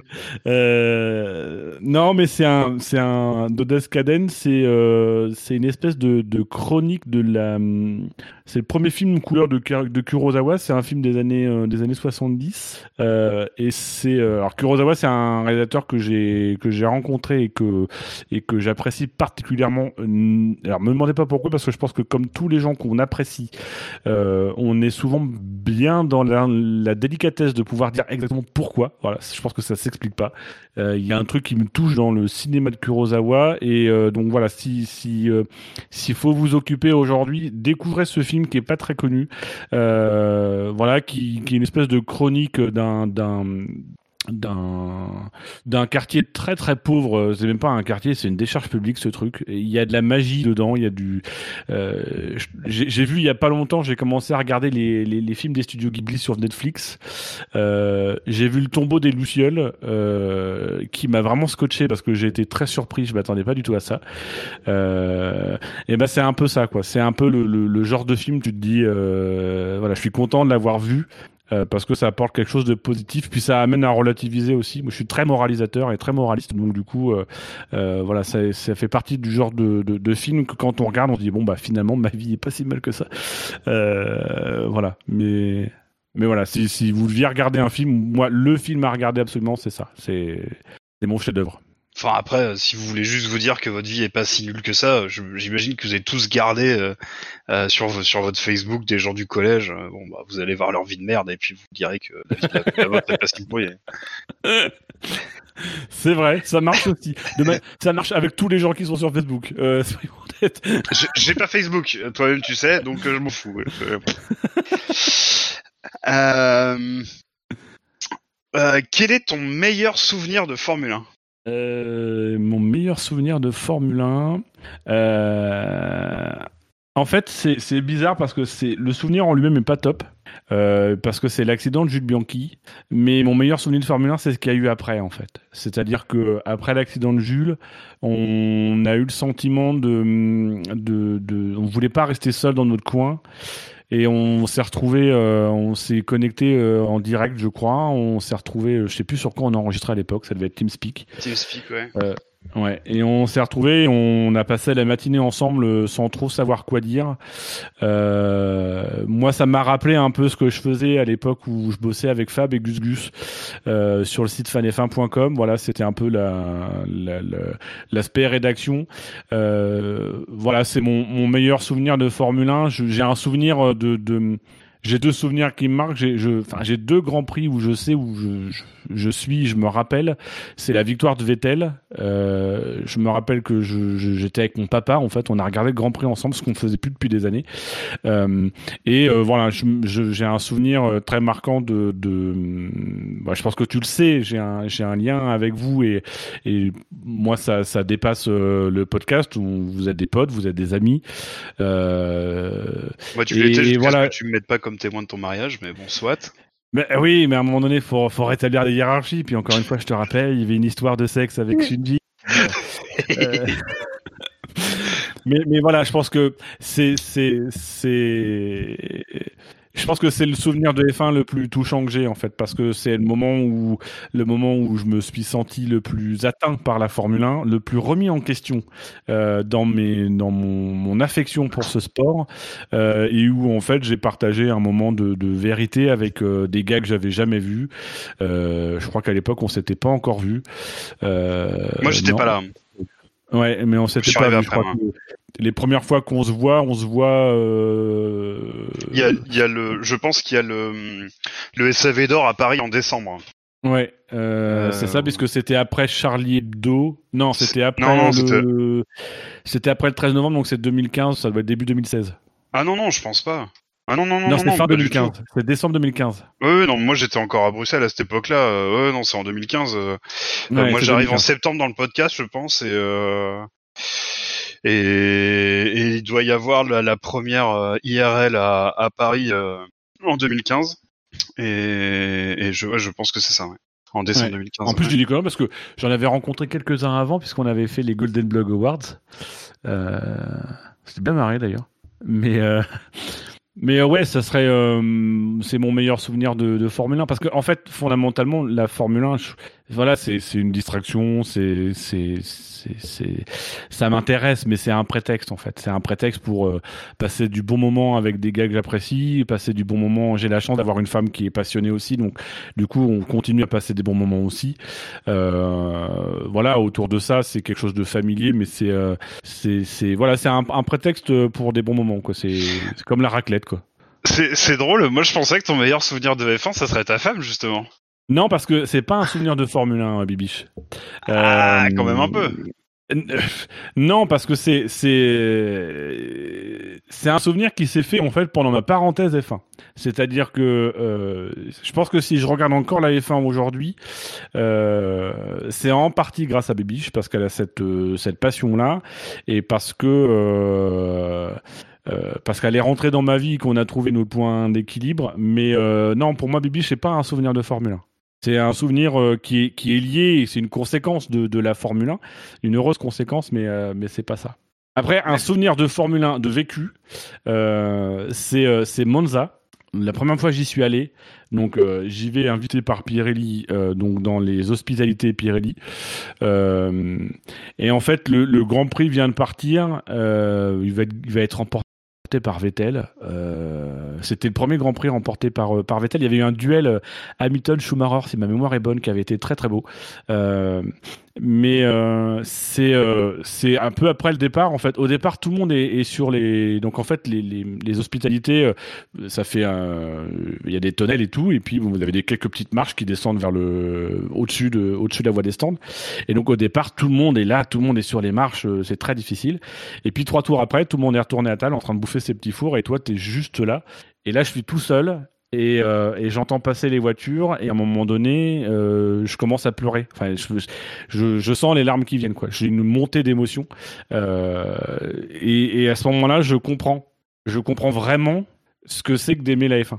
Je comprends vraiment ce que c'est de ressentir le bruit des F1. Ça fait juste deux jours que je suis là, que j'ai eu l'occasion d'aller dans le paddock et tout. J'ai entendu une voiture. Mais ouais, à ce mais moment c'est pas pareil. Bah, là, c'est même pas le départ, c'est après le départ. Mais voilà, il y a eu cette, cette je pense qu'effectivement, il y a eu cette tension du départ. Et puis à un moment donné, le vide qui s'est fait autour, euh, le, le, le, le, côté euh, hyper exclusif, mais en même temps, je, j'étais pas du tout à mon aise pendant ce week-end parce qu'au final, j'ai vu très très peu euh, des séances parce qu'on arrivait toujours euh, en retard ou à l'heure ou je sais plus quoi. Euh, j'étais avec un groupe euh, avec qui se, je, vous l'avez, il n'y pas forcément d'affinité qui se. Enfin, j'étais vraiment pas bien pendant ce week-end. Mais là, j'étais bien. Quoi. Là, vraiment. Il y avait une émotion, il y avait un, un, voilà, il y avait un frisson. Et le frisson de la course euh, automobile, euh, là, je l'ai compris à ce moment-là. Quoi. C'était quoi C'était des V8 ou des V10 à l'époque? C'était en quelle année? Euh, 2011, donc c'est encore Ah, en des V8. V8. Ouais. Il me semble que c'est 2011. Attends, je dis pas de bêtises. Ouais, il me semble que c'est 2011 ou 2013, je sais plus. J'ai un doute. Ok. Euh, je. C'est quoi toi je- ton meilleur souvenir? Bah, moi, j'ai, je, je crois que j'ai dit le titre de Villeneuve, euh, puisque pour moi, c'était ma première émotion sportive. Euh, T'as pleuré? euh, Je pense pas avoir pleuré, mais j'ai vraiment eu des vraies émotions. Euh, en tout cas, telles qu'on peut les avoir quand on a 11 ans. C'est-à-dire que c'est à peu près la même que quand ta boîte de Lego, elle tombe. Euh, mais euh... non, mais euh, euh, non, je, je, pense que c'est vraiment ça. Après, effectivement, euh, ouais, je- je- j'ai aussi, alors je, sais plus dans quel contexte, mais j'ai aussi évoqué, ouais, un souvenir de, de, de mes courses à, à Manicourt, notamment la première fois que j'y suis allé, où j'ai rencontré bah, quelqu'un qui est un ami maintenant et qui, euh, voilà, qui est juste un truc, un truc génial. C'est-à-dire que moi, j'arrive dans une tribune à Manicourt qui est entièrement rouge et grise, et surtout rouge.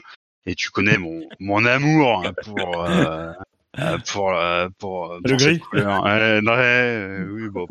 Bon, à la limite, il me dérangeait moins, mais bon. Euh, mais bon, certainement pas le rouge. Et, euh, et voilà. Et au milieu de tout ça, je, je- trouve un type absolument formidable euh, avec un drapeau canadien. Donc évidemment, je regarde mon père. Je c'est là qu'on va. Quoi. On va se mettre à côté de ce mec. Quoi. voilà. Donc on était deux connards, euh, pas habillés en rouge au milieu, à supporter euh, à supporter euh, euh, Villeneuve et, et Montoya. Donc euh, c'est assez drôle. Euh, mais t'écouteras l'émission, tu te démerderas. Elle, elle- elle sera beaucoup trop longue, je te le dis tout de suite. Euh, euh, la question suivante, c'est quel est ton rapport à la Formule 1 Alors, je, je pense qu'il faut peut-être que tu répondes par étapes. Premier rapport, deuxième rapport, troisième Non, rapport. ce que je veux, ce que je veux dire, c'est que t'as as des rapports différents à, à différents stades de ta vie, en fait. Euh, oui, c'est vrai, c'est pas faux. Euh, mon rapport aujourd'hui à la F1 est, un rapport euh, d'habitude. Euh, ouais, d'habitude. En fait, j'ai eu une époque euh, à l'époque où on a lancé le SAV d'ailleurs, et puis jusqu'à ce que j'en parte, un rapport à la F1 qui était un rapport, je dirais pas de dépendance, mais qui était un rapport de c'était ma vie en fait. Euh, je ça ça compensait des choses. Euh, je, je, j'ai fait, j'ai donc on a lancé le SA avec Shinji, j'ai fait, euh, je faisais avec Kenzo, euh, je participais en, à ces à ces petites BD euh, en écrivant des histoires qui mettaient en images. Euh, voilà, je commençais, j'ai commencé à travailler sur un site où j'ai rencontré Ben d'ailleurs euh, sur F1 Central, qui ensuite a été racheté, je crois, par Toile F1 euh, qui ensuite est devenu F1i si ma mémoire est bonne. Euh, mais du coup, quand euh, quand je suis arrivé, petite anecdote quand ils sont quand je suis arrivé c'était l'époque de l'accident de Massa en Hongrie. Euh, et j'ai eu le réflexe de d'appeler un neurochirurgien de le, du CHU de Rouen pour essayer de comprendre un peu. Euh, je me suis senti vaguement journaliste ce jour-là. Ouais, c'est intéressant comme démarche bah oui, voilà, j'avais envie de comprendre, j'avais aussi envie de, de, plus que de comprendre, c'était de donner une information, enfin, donner des éléments pour, pour essayer de, de, pas forcément rassurer les gens, mais je me disais, voilà, les, les gens, ils ont besoin qu'on leur donne des éléments concrets. Ils ont besoin que, qu'à un moment donné, on fasse parler à un neurochirurgien qui m'avait rien dit, il avait été assez pessimiste, mais il avait été très précautionneux. Euh, mais, euh, mais, euh, mais voilà, je me suis dit, moi j'ai besoin, mais c'est aussi finalement ce qu'on a fait en créant le SAV. En créant le SAV, on a créé une émission dont on avait besoin en fait. Et euh, et donc du coup, euh, voilà, je, je, je suis aussi allé. Euh, donc quand j'ai arrêté fin centrale, je me suis concentré, concentré sur le SAV. Ça a duré un mois hein, cette histoire-là. Je me suis concentré sur le SAV. Et puis après, j'ai eu l'occasion de devenir rédacteur euh, sur Fan F1 euh, où là euh, ça a été euh, très formateur parce que je le mets encore sur mon CV aujourd'hui euh, parce que c'est du travail d'équipe parce que c'est 1500 articles parce que c'est une connaissance très pointue je pense à l'époque de la F1 et puis mon, mon, mon, boulot, ma vraie vie en fait, à un moment donné, parce qu'il faut quand même gagner sa vie. Donc euh, voilà, moi j'ai compris que, enfin, je me, j'ai pas voulu attendre que la F1 me, me propose un travail. J'ai décidé que il fallait que je bosse. Euh, je vivais encore chez mes parents, donc c'était compliqué. Donc du coup, euh, mon rapport à ce moment-là a, a, un peu, un peu changé. Euh, ça a été beaucoup plus distant en fait. Et, euh, et, en étant plus distant, ce qui était compliqué, c'est que j'avais le sentiment de devenir le, Pierre Ménès de la F1 d'être dans un positionnement, dans une espèce de caricature pour essayer de de, euh, de, de, de, légitimer en fait, de, de parce que j'avais une bonne connaissance, une bonne analyse de la F1, mais que je n'avais plus parce que je ne pouvais plus suivre le rythme euh, de l'actu. Mais quand même, il fallait que je, je fallait que Dino euh, le podcasteur F1, il fallait qu'il continue quand même d'être euh, d'être un peu comme ça. Donc, euh, donc à un moment donné, j'avoue que je me suis lassé de moi-même en fait. Ça, ça, ça a joué un peu. Il y a eu l'accident de, de Bianchi, mais pas que, qui font que du coup j'ai pris ma distance par rapport à la F1 et j'ai remis la F1 à la place où elle doit être. C'est-à-dire, c'est j'ai même pas envie de dire une passion, parce qu'une passion, c'est quelque chose qui s'exerce. Euh, j'ai une passion pour la photo, j'ai une passion pour la cuisine, j'ai pas une passion pour la F1. Euh, la F1, c'est euh, c'est un spectacle, c'est une habitude que je regarde parce que bah voilà, je j'ai vu grandir les pilotes qu'on voit aujourd'hui en F1, parce que je le fais avec avec les potes, parce qu'il y a le SAV derrière et que ça me fait plaisir. voilà, c'est devenu finalement avec le temps, ça devient ce que c'était dès le départ. C'est-à-dire que c'est le truc que je regarde le dimanche, alors un peu plus largement, puisque on startine quand même les essais, les qualifs, etc. Je fais des émissions et j'essaie d'être d'être le plus au fait, mais c'est revenu un petit peu ce que ce que c'était quand j'étais euh, gamin ou, ou adolescent un truc que je suis, euh, sur lequel je m'informe, mais que je prends pas autant au sérieux que je prenais à une époque. Je sais pas si ça répond à la question, je peux m'allonger. Ouais, mais en fait, non, mais non, c'est c'est la manière dont toi tu interprètes la question qui est intéressante aussi, je trouve. Euh... Il a tout compris, c'est beau. Parce que, par exemple, quel est ton rapport à la Formule 1 Moi, j'aurais dit le, le sixième rapport, par exemple. J'aime bien la sixième vitesse. Ah non, moi je suis sur une boîte euh, automatique, du coup je sais jamais sur quel rapport je suis. ah, t'es, t'es en D, quoi. Tout à fait. Ouais, voilà. Je, je connais. Euh, la, la question suivante, euh, c'est, euh, c'est de te faire choisir une question du, du vrai questionnaire de Proust. Donc tu as le lien dans le chat euh, qu'on utilise euh, lorsqu'on enregistre les émissions. Tu reprends le truc de Gus Gus d'hier, parce que ça n'a pas bougé? Oui. Euh, et donc, je te laisse choisir parmi ces euh, moult questions, eh bien celle à laquelle tu as envie de répondre. Euh, Est-ce qu'il faudrait que j'y réponde? Alors, oui. euh... Alors, du coup, j'ajoute une question. J'ajouterai une question après, en fait. Vas-y, réponds.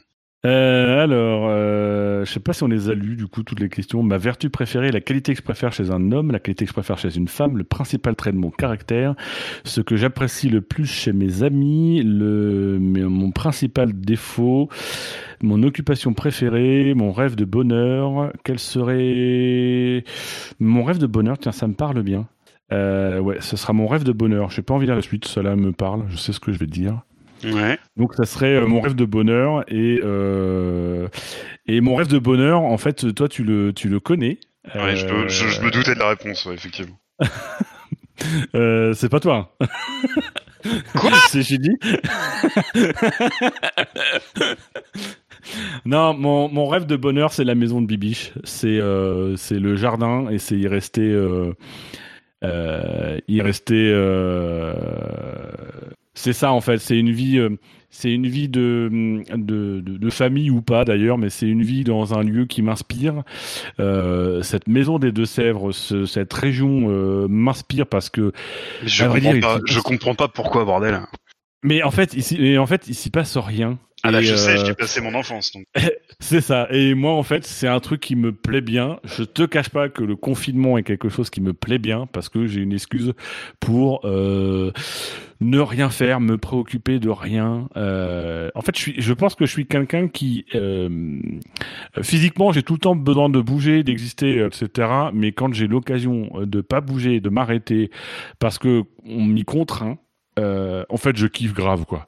Euh, je reviens au paresseux de, de tout à l'heure, quoi. Euh, donc voilà, je suis capable de, de vraiment déménager s'il faut déménager, mais en fait, euh, au fond de moi, j'ai qu'une envie, c'est de me, me poser dans, dans, dans, une maison avec un jardin dans les Deux-Sèvres. De, de, j'ai même pas envie d'y faire du jardin. J'ai envie de regarder la pelouse pousser. Euh, j'ai envie de faire quelques photos, euh, d'être avec ma femme et de me balader dans le village, d'aller faire mes courses, un peu de cuisine. Voilà, mon rêve de bonheur, euh, c'est essentiellement ça, c'est de, de, de voilà de de vivre et de vieillir. Il y aurait que moi aujourd'hui, en fait, je ferais que ça. Je vivrais de pas grand chose, mais euh, alors quand même, il y a besoin de pognon, hein, donc j'essaierai de trouver un moyen de gagner ma vie. Mais mais voilà, mon rêve de bonheur, c'est c'est juste ça, quoi. C'est de profiter de l'instant présent, de de. En fait, c'est euh, c'est des c'est- c'est souvenirs de vacances moi. Mes souvenirs de vacances c'est toujours le moment où t'es dans un hamac ou t'es au bord d'un lac et puis ce moment où t'es euh, euh, une heure euh, soit à discuter avec des potes soit t'es tout seul en fait en train de penser de réfléchir de méditer. Tu fais rien t'es le cul posé sur un rocher mais voilà. Mais en fait j'aimerais ma, ma vision du bonheur c'est ça. C'est ça sur le long terme c'est euh, le plaisir de méditer d'être avec des potes pour faire ce que j'ai envie d'être avec ma femme pour profiter euh, de de notre vie sans forcément rien faire, euh, en faisant un puzzle par exemple. Ça c'est mon rêve de bonheur. Je suis très casanier comme garçon. Alors, ça fait partie des qualités requises pour habitant de Sèvres, d'être casanier, hein. ah oui, je confirme. clairement. hein. Euh, ok. Et euh, alors mon autre question du coup, qui n'était pas dans ce que Gus Gus euh, m'avait posé,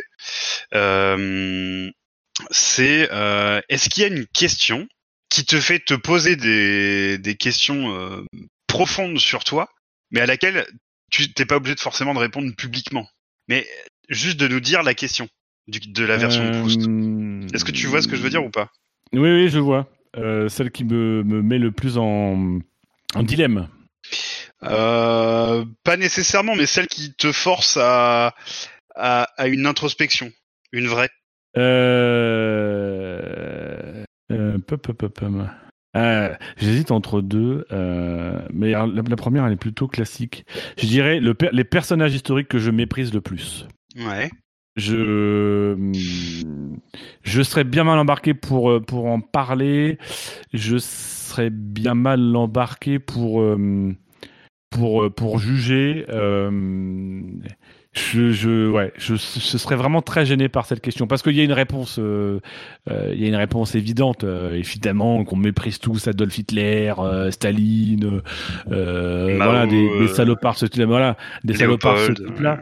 Mais c'est justement ça en fait, c'est-à-dire que si vraiment on veut aller au bout du truc, c'est mais euh, mais où, tu fixes la limite quoi euh, Où est-ce que moi je fixe la limite? C'est un, peu lié euh, à, à l'autre question avec laquelle j'hésitais, c'est les fautes qui m'inspirent le plus d'indulgence. Euh, mais c'est voilà, c'est c'est au final qui je suis pour euh, pour pour juger. Évidemment, j'ai des références morales, mais mais je trouve que c'est c'est compliqué. C'est très compliqué en fait de, définir euh, les personnages historiques que je méprise. Parce que dans les faits, euh, tu peux pas mépriser euh, des gars comme ça. Euh, tu, tu, tu, tu, peux pas les admirer, tu peux pas les mépriser. Parce que parce que c'est eh, le, le mépris, c'est quand même quelque chose qui est très très fort et, et, et même ton ennemi, même la pire personne sur terre, ne mérite pas ton mépris. C'est c'est. Ouais, alors ça, je suis pas nécessairement d'accord, mais je. Par exemple, dire que tu méprises Adolf Hitler, moi, ça me pose un problème parce que, en fait. Euh, euh... On ne ferait pas un petit claquetis Cox Peut-on mépriser Adolf Hitler? Euh, en fait, le, le, le, le, mépris, ça veut dire que tu, tu, tu, considères que hum, la personne ne mérite pas ton attention. C'est ça que ça veut dire le mot. Oui. Euh, tu, tu, voilà, tu, cette personne est moralement condamnable, mais surtout tu, tu, tu lui apportes pas ton attention. Et c'est quand même super con. Enfin, c'est quand même super dangereux en fait de pas porter ton attention oui. à Adolf Hitler. Et, et, et, puis il y en a si trop qui l'ont fait quoi. Oui, non mais c'est ça. Non mais exactement. Et puis si tu euh, si tu interprètes mal la question et tu te dis euh, quelle est la personne que je déteste le plus, euh, que, que, je voudrais pas que, que son nom soit soit dans les dans les livres d'histoire parce que je voudrais pas qu'il existait et que c'est Adolf Hitler, moi ça me pose un problème parce que un de mes personnages historiques préférés c'est Winston Churchill et en fait sans Hitler bah il y a pas de Churchill. Du coup je suis bien emmerdé. Oui. C'est un peu délicat comme question. Mais c'est ça, ça fait c'est typiquement le genre de question. Il répond quoi euh, euh... Proust? Il sort de la question, il répond je ne suis pas assez instruit. Euh, mais dans le fond, il a pas tort. C'est-à-dire que effectivement, euh, pour pour pouvoir juger et, surtout quand tu parles de personnages historiques, c'est-à-dire quand tu parles de personnages historiques, quand même, pour moi qui suis historien de formation, j'ai quand même normalement une formation d'historien qui doit m'amener à avoir le plus d'informations possible et être le plus objectif possible, même si encore une fois tout ça c'est une illusion. Euh, mais mais effectivement, il, il, a la réponse, c'est qui tu veux mettre en fait, qui tu, euh, à part pour dire, euh, tu, tu, tu, le disais, la personne que je déteste le plus, je suis pas sûr que je déteste Hitler, parce qu'en fait, la réalité c'est que Hitler ou des salopards comme ça, ils m'ont rien fait. Je, je, je. Bah, ils t'ont rien fait et ils t'ont apporté l'Europe. Enfin, tu vois, les, les, les non, conséquences voilà, de leurs actes donnent des trucs cool aujourd'hui. Alors, ok, entre les deux, il y a eu quelques millions de morts.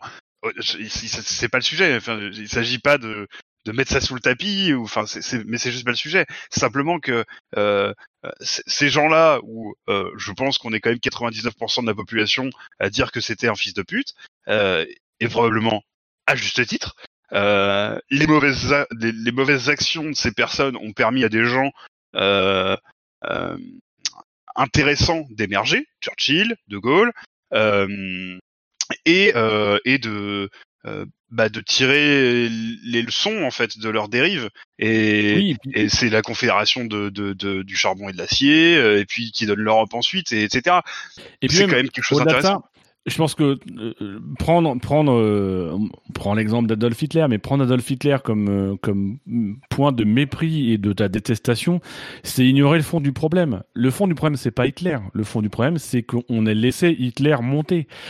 Si par exemple je devais choisir, euh, euh, si je devais vraiment mépriser quelqu'un, ce serait pas Hitler que je mépriserais, mais ce serait plutôt ceux qui, en 1919, du côté français notamment, euh, ont refusé de faire une paix des braves, ont refusé de faire une paix magnanime. Voilà, les gars, c'est bon, on s'est tapé sur la gueule pendant quatre ans on arrête, euh, voilà, on a trop souffert, et qui ont préféré, euh, c'est l'état-major français, qui ont préféré euh, imposer une, un diktat, humilier l'Allemagne comme ils avaient été précédemment humiliés. Hein.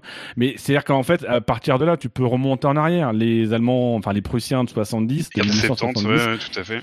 Voilà, et à partir de là, tu remontes très très loin. c'est ça en fait qui est très compliqué. Et puis comme tu le disais, moi je, je l'évoque tout, je l'évoque toujours parce que j'aime assez bien cette anecdote. Mais dans les années 60, au tout début des années 60 euh, il y a une étude qui est faite sur euh, dans, dans la Ruhr, donc qui est une, région très industrielle de l'Allemagne, sur le nazisme. Et euh, les gens disent, on est quand même dans les années 60, on, on, sait ce, qui s'est passé, on a fait un peu le bilan du nazisme. L'Allemagne a commencé à travailler sur sur cette question-là, mais du coup, le, le, retour des, des gens à l'époque dans cette enquête, c'était de dire, bah on avait du boulot. Et, en fait, c'est ça aussi, c'est-à-dire que mépriser Hitler, c'est aussi ignorer cette réalité, c'est qu'à un moment donné, Hitler, il était la solution euh, à une préoccupation de, personnes. Et je, trouve que c'est très difficile, enfin c'est très facile d'avoir un jugement sur une sur une figure historique en le déconnectant complètement de la réalité de son histoire. La réalité, c'est que Hitler, il était le fruit de son époque, euh, tout comme euh, le monde a aussi euh, fait accoucher des gens euh, très très bien, merveilleux même, et qui sont aussi le fruit de, leur époque. Voilà, c'est c'est très compliqué. Effectivement, c'est vraiment très compliqué. On est sur quelque chose de vraiment moral. Euh, et pour le coup, c'est le genre de réponse, bah, personnage que tu méprises le plus. Euh, qui, tu veux aller Le mec qui me dit Hitler, bah ouais, ok Hitler, mais tu peux pas avoir de débat, c'est pas possible. C'est ça se trouve, il dira c'est euh, Jean-Marie, mon voisin, voilà, c'est un connard, il tape sa femme. Euh, ouais, mais en fait, toi, tu vas le mépriser parce que tu connais, tu as le contexte, mais, mais pourquoi moi je le mépriserais? Enfin, c'est très compliqué. Je trouve que c'est vraiment très compliqué. Du coup, je fais un peu, un peu comme Proust, je ferai un, un refus d'obstacle, en fait. C'est voilà, qui je suis pour, pour mépriser et, et, juger les autres. Je pense que la personne, la seule personne fondamentalement que je pourrais mépriser, c'est moi-même. Parce que c'est la seule personne sur le qui j'ai l'intégralité de l'information même si c'est pas vrai. Crois-tu? Ouais, voilà. Voilà, il y, a des choses qu'on ne sait pas sur soi-même, etc. Mais en tout cas, c'est la personne que je, je, peux le plus facilement juger. Et c'est généralement la personne avec laquelle je suis le plus dur. Euh, donc, euh, donc voilà, c'est vraiment, c'est vraiment tu pas gros dur avec Bibiche. Euh, elle me l'a dit. Oui, oui, oui, oui, mais elle me l'a dit qu'elle te l'avait dit. je, ouais, non mais je, je, je suis, je suis complètement d'accord avec toi. Euh, et puis, et puis j'aime, j'aime bien aussi ce que tu as dit, et je trouve c'est important de le souligner, c'est que euh, prendre des exemples historiques et les déconnecter de leur, euh, de leur, de leur instantanéité dans l'histoire, c'est, c'est, complètement con. Enfin, ça, ça ne mène plus à rien en fait. Mais oui. C'est typiquement reprendre. Euh, reprendre euh, Hitler pour répondre à une question compliquée et s'appuyer sur Hitler, c'est utiliser une réponse facile à un problème compliqué tout à fait comme euh, ce qu'a fait en fait Hitler. Et du coup, je trouve toujours ça un peu paradoxal et très drôle.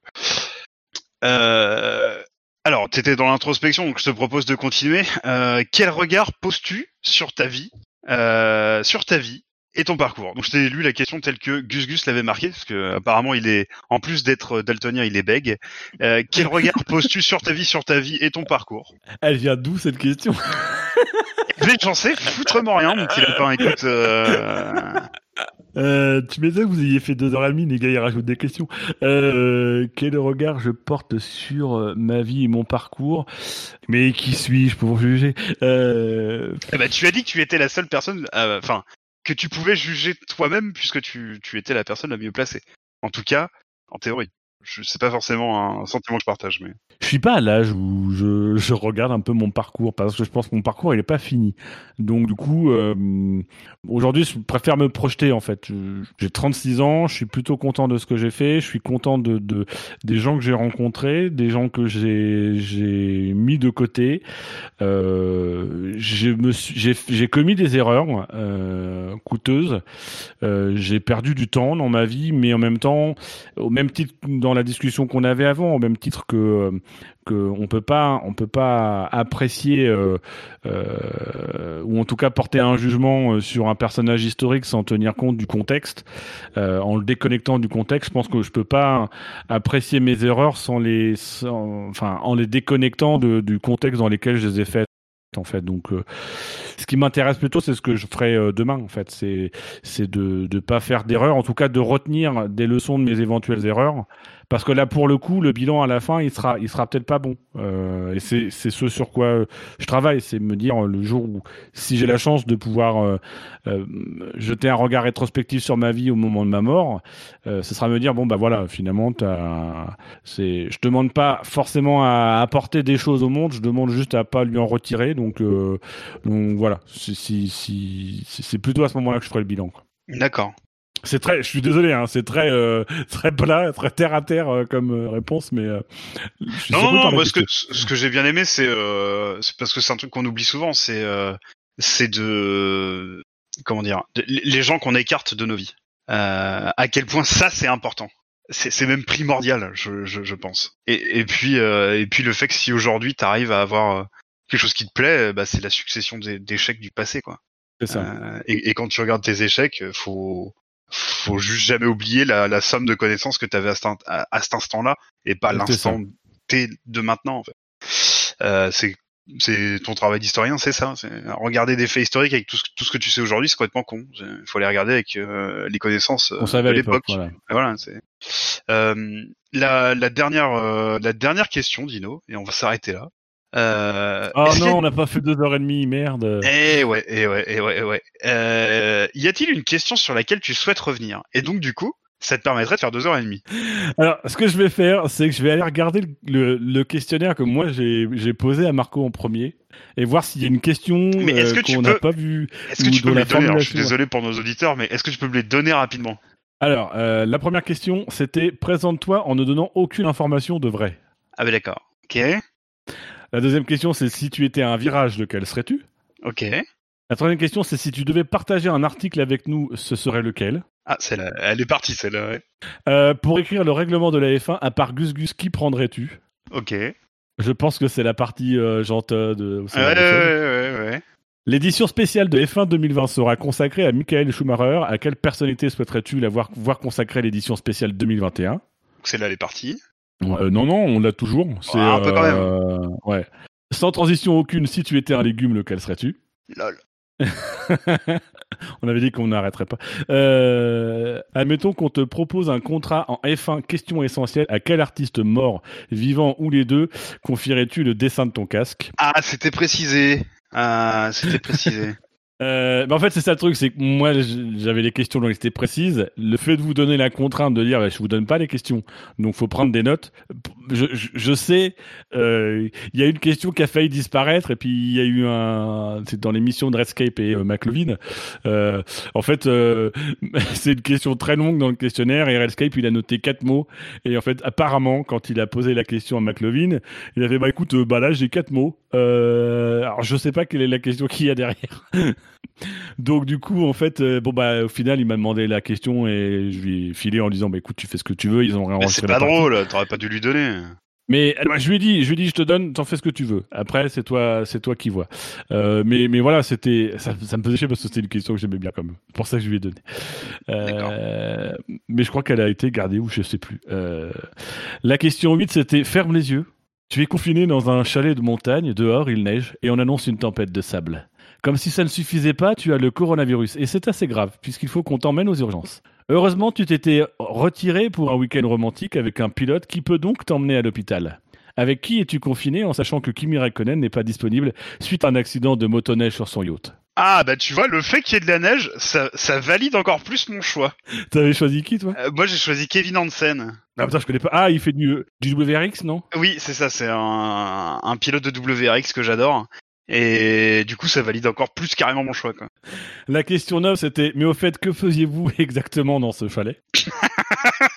Ah, ça, c'est con que ça ait sauté. Putain, il y a de la créativité à avoir là. Putain. Et ça, tu vois, je suis sûr que ça a sauté avec des mecs comme Buchor, tu sais, avec des ingénieurs là, tu vois. Là, Ah je oui, suis sûr, là, je suis, tu vois, je suis sûr que ça a sauté avec eux là. Euh, on fait une petite parenthèse confinement. Si tu devais nous conseiller un film, une série ou un livre, ce serait quoi? Bon, visiblement, c'est devenu un film.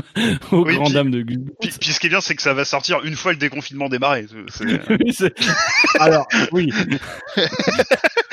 Euh, bon, la F1 a repris, mais c'est un peu la merde économiquement. Mercedes et Renault se sont retirés, Williams, Haas et Force India ont mis la clé sous la porte, et Ferrari est toujours là. Bref, c'est la merde. Ne me, ne me demande pas pourquoi, mais Chess Carré demande au SAV de créer une écurie de Formule 1. Grâce à une refonte du règlement, il nous sera possible d'aligner une voiture construite à partir d'éléments de toutes les F1 ayant roulé. Après de longues délibérations, comme on a autre chose à foutre, on, se con- on te confie cette tâche. La voiture ressemblerait à quoi? Et il y avait plein de précisions qui, ouais, d'accord, ok, qui ont, qui ont sauté effectivement. Dans quel endroit ensuite aimerais-tu voir une F1 rouler? Ok. Euh, Si la F1 organisait un virtuel Grand Prix de Formule 1 uniquement avec des célébrités, euh, qui, serait, qui serait sur le podium selon toi? Ok, donc ça, ça a plus ou moins passé à la trappe. Enfin, c'est devenu euh, les trois, les trois personnalités Ouais. pour passer un pour participer à un championnat euh, où on précise plus du tout qu'il est virtuel. Donc moi, j'avais pas compris. Ok. Euh, après avoir demandé à Brian Tyler de faire la musique de la F1, Liberty Media cherche à confier la réalisation des courses à un nom célèbre. Qui leur recommanderais-tu Donc ça, on l'a eu. Euh, tu es pilote de Formule 1 et les commissaires de piste convoquent après la course. Pourquoi et comment te défends-tu Ah, donc c'est plus Euh. après une victoire. Donc là, c'est pareil, ça donnait. Enfin, oui, ok. Euh, Raconte-nous ton meilleur souvenir de F1 devant la. Mhm. Euh, donc du coup, ça, ça a changé pour le coup, ça a changé le sens de la question parce que c'était vraiment le meilleur souvenir de la F1 et ça m'a donné la possibilité, moi, par exemple, de, de, de faire des propositions qui n'étaient pas du tout devant la télé. Oui. Pour toi, la F1, c'est quoi? Qui était en 17e position Ok. euh, à part le coronavirus, qu'est-ce qui te ferait arrêter de regarder la Formule 1 de façon définitive et irrémédiable? Visiblement, cette question a sauté. Oui. Euh, après une saison d'anthologie, tu es en route vers le titre de champion du monde. C'est le dernier tour, il ne te reste que le dernière ligne droite à avaler. Qui souhaiterais-tu voir agiter le drapeau à damier Mhm. Euh, Avant l'émission, je t'ai envoyé le questionnaire de Proust. Quelle question aurais-tu aimé que je te pose? Euh, Veux-tu revenir sur une des questions? Et puis la question 22, je pense que tu vas me poser après. C'est quoi la question 22 Ah bah non, tu me l'as posé au début. La question euh, 22, c'était et pour finir en musique, on passe quel morceau? Ah putain, ouais d'accord, ok. Ouais bah non, du coup je te l'ai posé donc euh, non non. Parce que moi j'avais fait le tour quoi.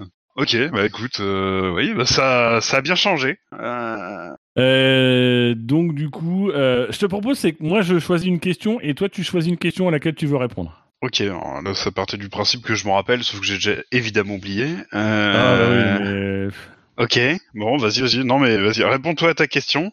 Bah moi une question qui a sauté après une saison d'anthologie, tu es en route vers le titre de champion du monde, c'est le dernier tour, il ne te reste que la dernière ligne droite à avaler. Euh, alors euh, la question c'est si, si c'est vrai, euh, ce serait ma famille. Parce que je suis très famille et que ma famille est extrêmement importante, donc euh, voilà, ce serait ma femme, euh, mes enfants si on en a, mes neveux, mes nièces, mon frère, mes belles-sœurs, parce que mon frère a, plusieurs femmes, mes parents, voilà. Et, et alors très honnêtement, si je suis champion du monde, c'est que je suis en train de rêver, voilà. Donc à la limite, je peux avoir vraiment qui je veux euh, pour euh, secouer le drapeau à damier. Euh, et j'avoue que je mettrais Michael Schumacher. Euh, là, pour le coup, je serais très F1. Enfin c'est pas le, c'est pas, c'est pas plutôt le damier qui secourait euh, Michael Schumacher. Il y a des chances que ce soit le damier. mais euh, mais voilà, ce serait Michael Schumacher parce que hum, parce que je suis un peu triste en fait. Je suis un peu triste de de de savoir qu'il est dernière nouvelle toujours vivant hum, avec nous, toujours, Toujours debout. debout. Ouais. Euh, mais en même temps, plus vraiment là. J'avoue que hum, je reste sur l'image d'un d'un pilote euh, bah, de Michael Schumacher en fait. Je je me projette pas dans l'avenir, mais je me dis voilà qu'on verra jamais euh, on verra jamais Michael Schumacher. En tout cas, je le pense pas. On verra jamais Michael Schumacher euh, agiter le drapeau à damier, euh, vieillir. voilà, c'est c'est mon idole de quand j'étais gamin. Aujourd'hui, si je dois, je dois choisir entre Schumacher et Vettel, j'ai beaucoup plus d'affection pour Vettel, mais j'ai soutenu Schumacher. Je, j'ai des grands souvenirs de, de, de ses campagnes victorieuses. Voilà, c'était, c'était, un monsieur qui a incarné quelque chose. J'ai eu le plaisir de le rencontrer, euh, de, le voir. Et pour le coup, on parlait de souvenirs à un moment donné. Moi, les pires souvenirs, c'est les c'est des photos. Euh, mon plus grand souvenir de, de, c'est pas c'est pas une collection, mais dans ma tête j'ai une collection où j'ai voilà j'ai vu Michael Schumacher, je l'ai pris en photo. Euh, je lui ai tourné autour du cul euh, alors qu'il prenait un café avec les gars de chez Mercedes, en, savant, sachant pas trop quoi faire. À ce moment-là, j'étais plus du tout envoyé spécial d'un site de F1, j'étais que dalle. Donc voilà, c'est vraiment dans, dans un dans un rêve parce que si je suis champion du monde, c'est dans un rêve. J'aimerais juste voir cette image que je ne pense jamais voir et que je me suis résigné en fait à ne pas voir. C'est de Michael Schumacher qui agite le drapeau à damier, euh, de revoir quoi, tout simplement. Mhm. Ah, parce que tu n'aimes pas les gens qui font des manœuvres un peu viriles. Ouais, non, enfin, bon, moi, j'ai pas de ce, ce, ce type-là a, a massacré mon enfance sportive, clairement. Donc, je, je n'aime pas du tout cette personne. Allonge-toi, on va en parler. Euh, non, mais enfin, après, le, le truc, c'est qu'il est, il était la, la, la figure de proue de, euh, voilà, de, de, de, de tout un tas de gens que j'aimais pas, euh, de toute l'équipe euh, Ferrari, euh, etc. Quoi. Euh, Ah, tu vois, moi, c'était l'inverse. c'est pour les mêmes raisons que je l'aime, en fait. ouais, bah, je me doute. Non, Euh. mais j'ai- j'ai vraiment. Pour pour le coup, comme quoi, c'est toujours. euh, On parlait d'un peu de vérité historique et de, du moment. Euh, très clairement, la manière dont, dont j'ai vécu euh, euh, ma passion pour Schumacher, où j'étais vraiment très passionné, et aujourd'hui, j'ai beaucoup plus de recul. Et, et quand je regarde par moments certains certains highlights ou ce genre de choses, je me dis ouais, quand même, comment j'ai pu. Je l'ai défendu à fond sur le blog de Lionel Froissart quand il s'est garé à la rascasse parce que j'étais pas lucide, j'étais fan, j'étais trop, j'étais trop embarqué dans le truc. Aujourd'hui, je le défendrais un peu, un peu différemment. Et je pense même Vettel, je le défendrais avec moins de, moins d'enthousiasme que ce que j'ai déten- ce que j'ai défendu à l'époque. Même si je suis capable d'être très enthousiaste avec Sébastien Vettel. Mais enfin, c'est ce que je disais hier euh, avec Gugu, c'est que moi aujourd'hui j'aurais du mal à être fan de de, de quelqu'un ou d'une équipe en fait, parce que ça- le fait d'être fan euh, demande que tu suspendes ton esprit critique en fait. Oui. Et ça, ça me ça me pose un problème. Ouais. Et même si tu arrives à le suspendre, euh, je suis fan de Ferrari, je suis fan de Vettel, mais je, je- je pense réussir à montrer que euh, s'il faut taper dessus, je tape dessus. Mais même là, en fait, quand je tape dessus, il y a deux conséquences. C'est euh, de toute façon, quoi qu'il arrive, c'est pas audible. C'est-à-dire que je suis fan euh, de Vettel ou de Ferrari, donc euh, après tout, même si je les critique, c'est pas audible. Et quand je les critique, de toute façon, j'ai bien conscience aussi que je les critique fortement parce que je suis fan. Si je m'en battais les couilles de Sébastien Vettel, c'est tête à queue, euh, euh, ces saisons euh, moyennes, très moyennes, les, deux dernières saisons, je, m'en moquerais un peu. Je m'occuperais de mon pilote préféré. Je suis forcément plus dur et plus intransigeant, enfin envers ceux que j'aime. C'est le, grand héritage que j'ai de mon papa et il a toujours dit aux, gens si je te si je te chambre, si je suis un peu méchant avec toi, c'est que tu m'intéresses c'est que malgré tout, euh, tu m'es pas indifférent. Euh, c'est ma manière de, te dire que je t'aime bien quand même. Euh, voilà, c'est voilà cette espèce de, jeu là. Et c'est un héritage que j'ai en fait. Quand on parlait tout à l'heure de, choisir, enfin les gens qu'on a choisi de d'oublier ou de mettre derrière soi, c'est aussi ça. C'est qu'à un moment donné, moi, je m'entoure de gens qui qui me sont positifs ou pour lesquels j'espère apporter des choses mais qui qui ont de l'importance pour moi. Le jour où les gens sont pas importants, c'est même pas que je les je les méprise pour le coup, mais c'est juste que c'est une information qui est plus utile dans ma vie, donc je les je les retiens plus quoi. Donc je peux être j'ai par moments été méchant avec des gens, euh, mais parce que mine de rien, ils, ils m'amenaient des choses, euh, ils étaient importants en fait dans ce moment-là. J'avais besoin d'eux. Et ma réaction, c'était pas une réaction gentille, mais ils étaient, ils- ils existaient par cette réaction quoi. Et du coup, ta question. Ouais, non, je, je je vois pas vraiment en fait de, de réponse, enfin de questions comme ça qui seraient intéressantes, euh, à répondre euh, maintenant, quoi, un peu hors contexte. euh. Mais c'est bien, ça en dit beaucoup. C'était un peu le but de cet exercice d'ailleurs. hein. Tu l'as dit au début d'émission, mais voilà, ce qui est, ce qui est important, c'est pas, c'est pas les, dans le questionnaire de Proust, c'est, c'est pas forcément les questions, mais c'est la manière dont on y répond, c'est ce qu'on a retenu, c'est l'angle qu'on donne, l'interprétation qu'on donne à la question qui est le plus important. Comme souvent, dès que tu, tu, tu, tu attaques des questions, en fait, ce qui est, ce qui est intéressant, Oui. c'est, c'est comment les gens les interprètent, en fait, avec des questions ouvertes. Oh, il y a des gens qui arrivent à interpréter des questions avec oui non. hein. Oui, oui, oui. Il y a de la mauvaise foi partout, hein, ça c'est sûr. Voilà, bah écoute Dino, je te propose de conclure. Euh, bah écoute, c'était un plaisir Ah, de, de passer ce temps avec toi. on va Euh, conclure. Euh, voilà, je. Un plaisir partagé.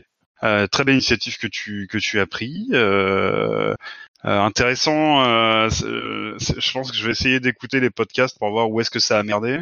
Euh, je pense que c'était un, un processus de, de merdage continu euh, et progressif en fait. Je, je- je- voilà. Mais oui, c'est un beau travail d'équipe, je pense. Je pense aussi, ouais. Je pense vraiment aussi. Euh, ça nous aura bien occupé nous et nos auditeurs euh, pendant le confinement, en attendant le reconfinement, hein, plus plus sérieusement. Ça se trouve, quand ils nous, quand ils nous écoutent, là, on est déjà reconfinés. Oui, c'est vrai, ça, effectivement. Alors, je, je voudrais dire à mon moi du futur, euh, ha, ha et je voudrais aussi lui dire, profite bien de ta partie de golf demain parce que ça se trouve tu vas pas en refaire tout de suite. Est-ce que tu as un message pour ton toi du futur reconfiné? Non, j'ai pas envie de lui parler.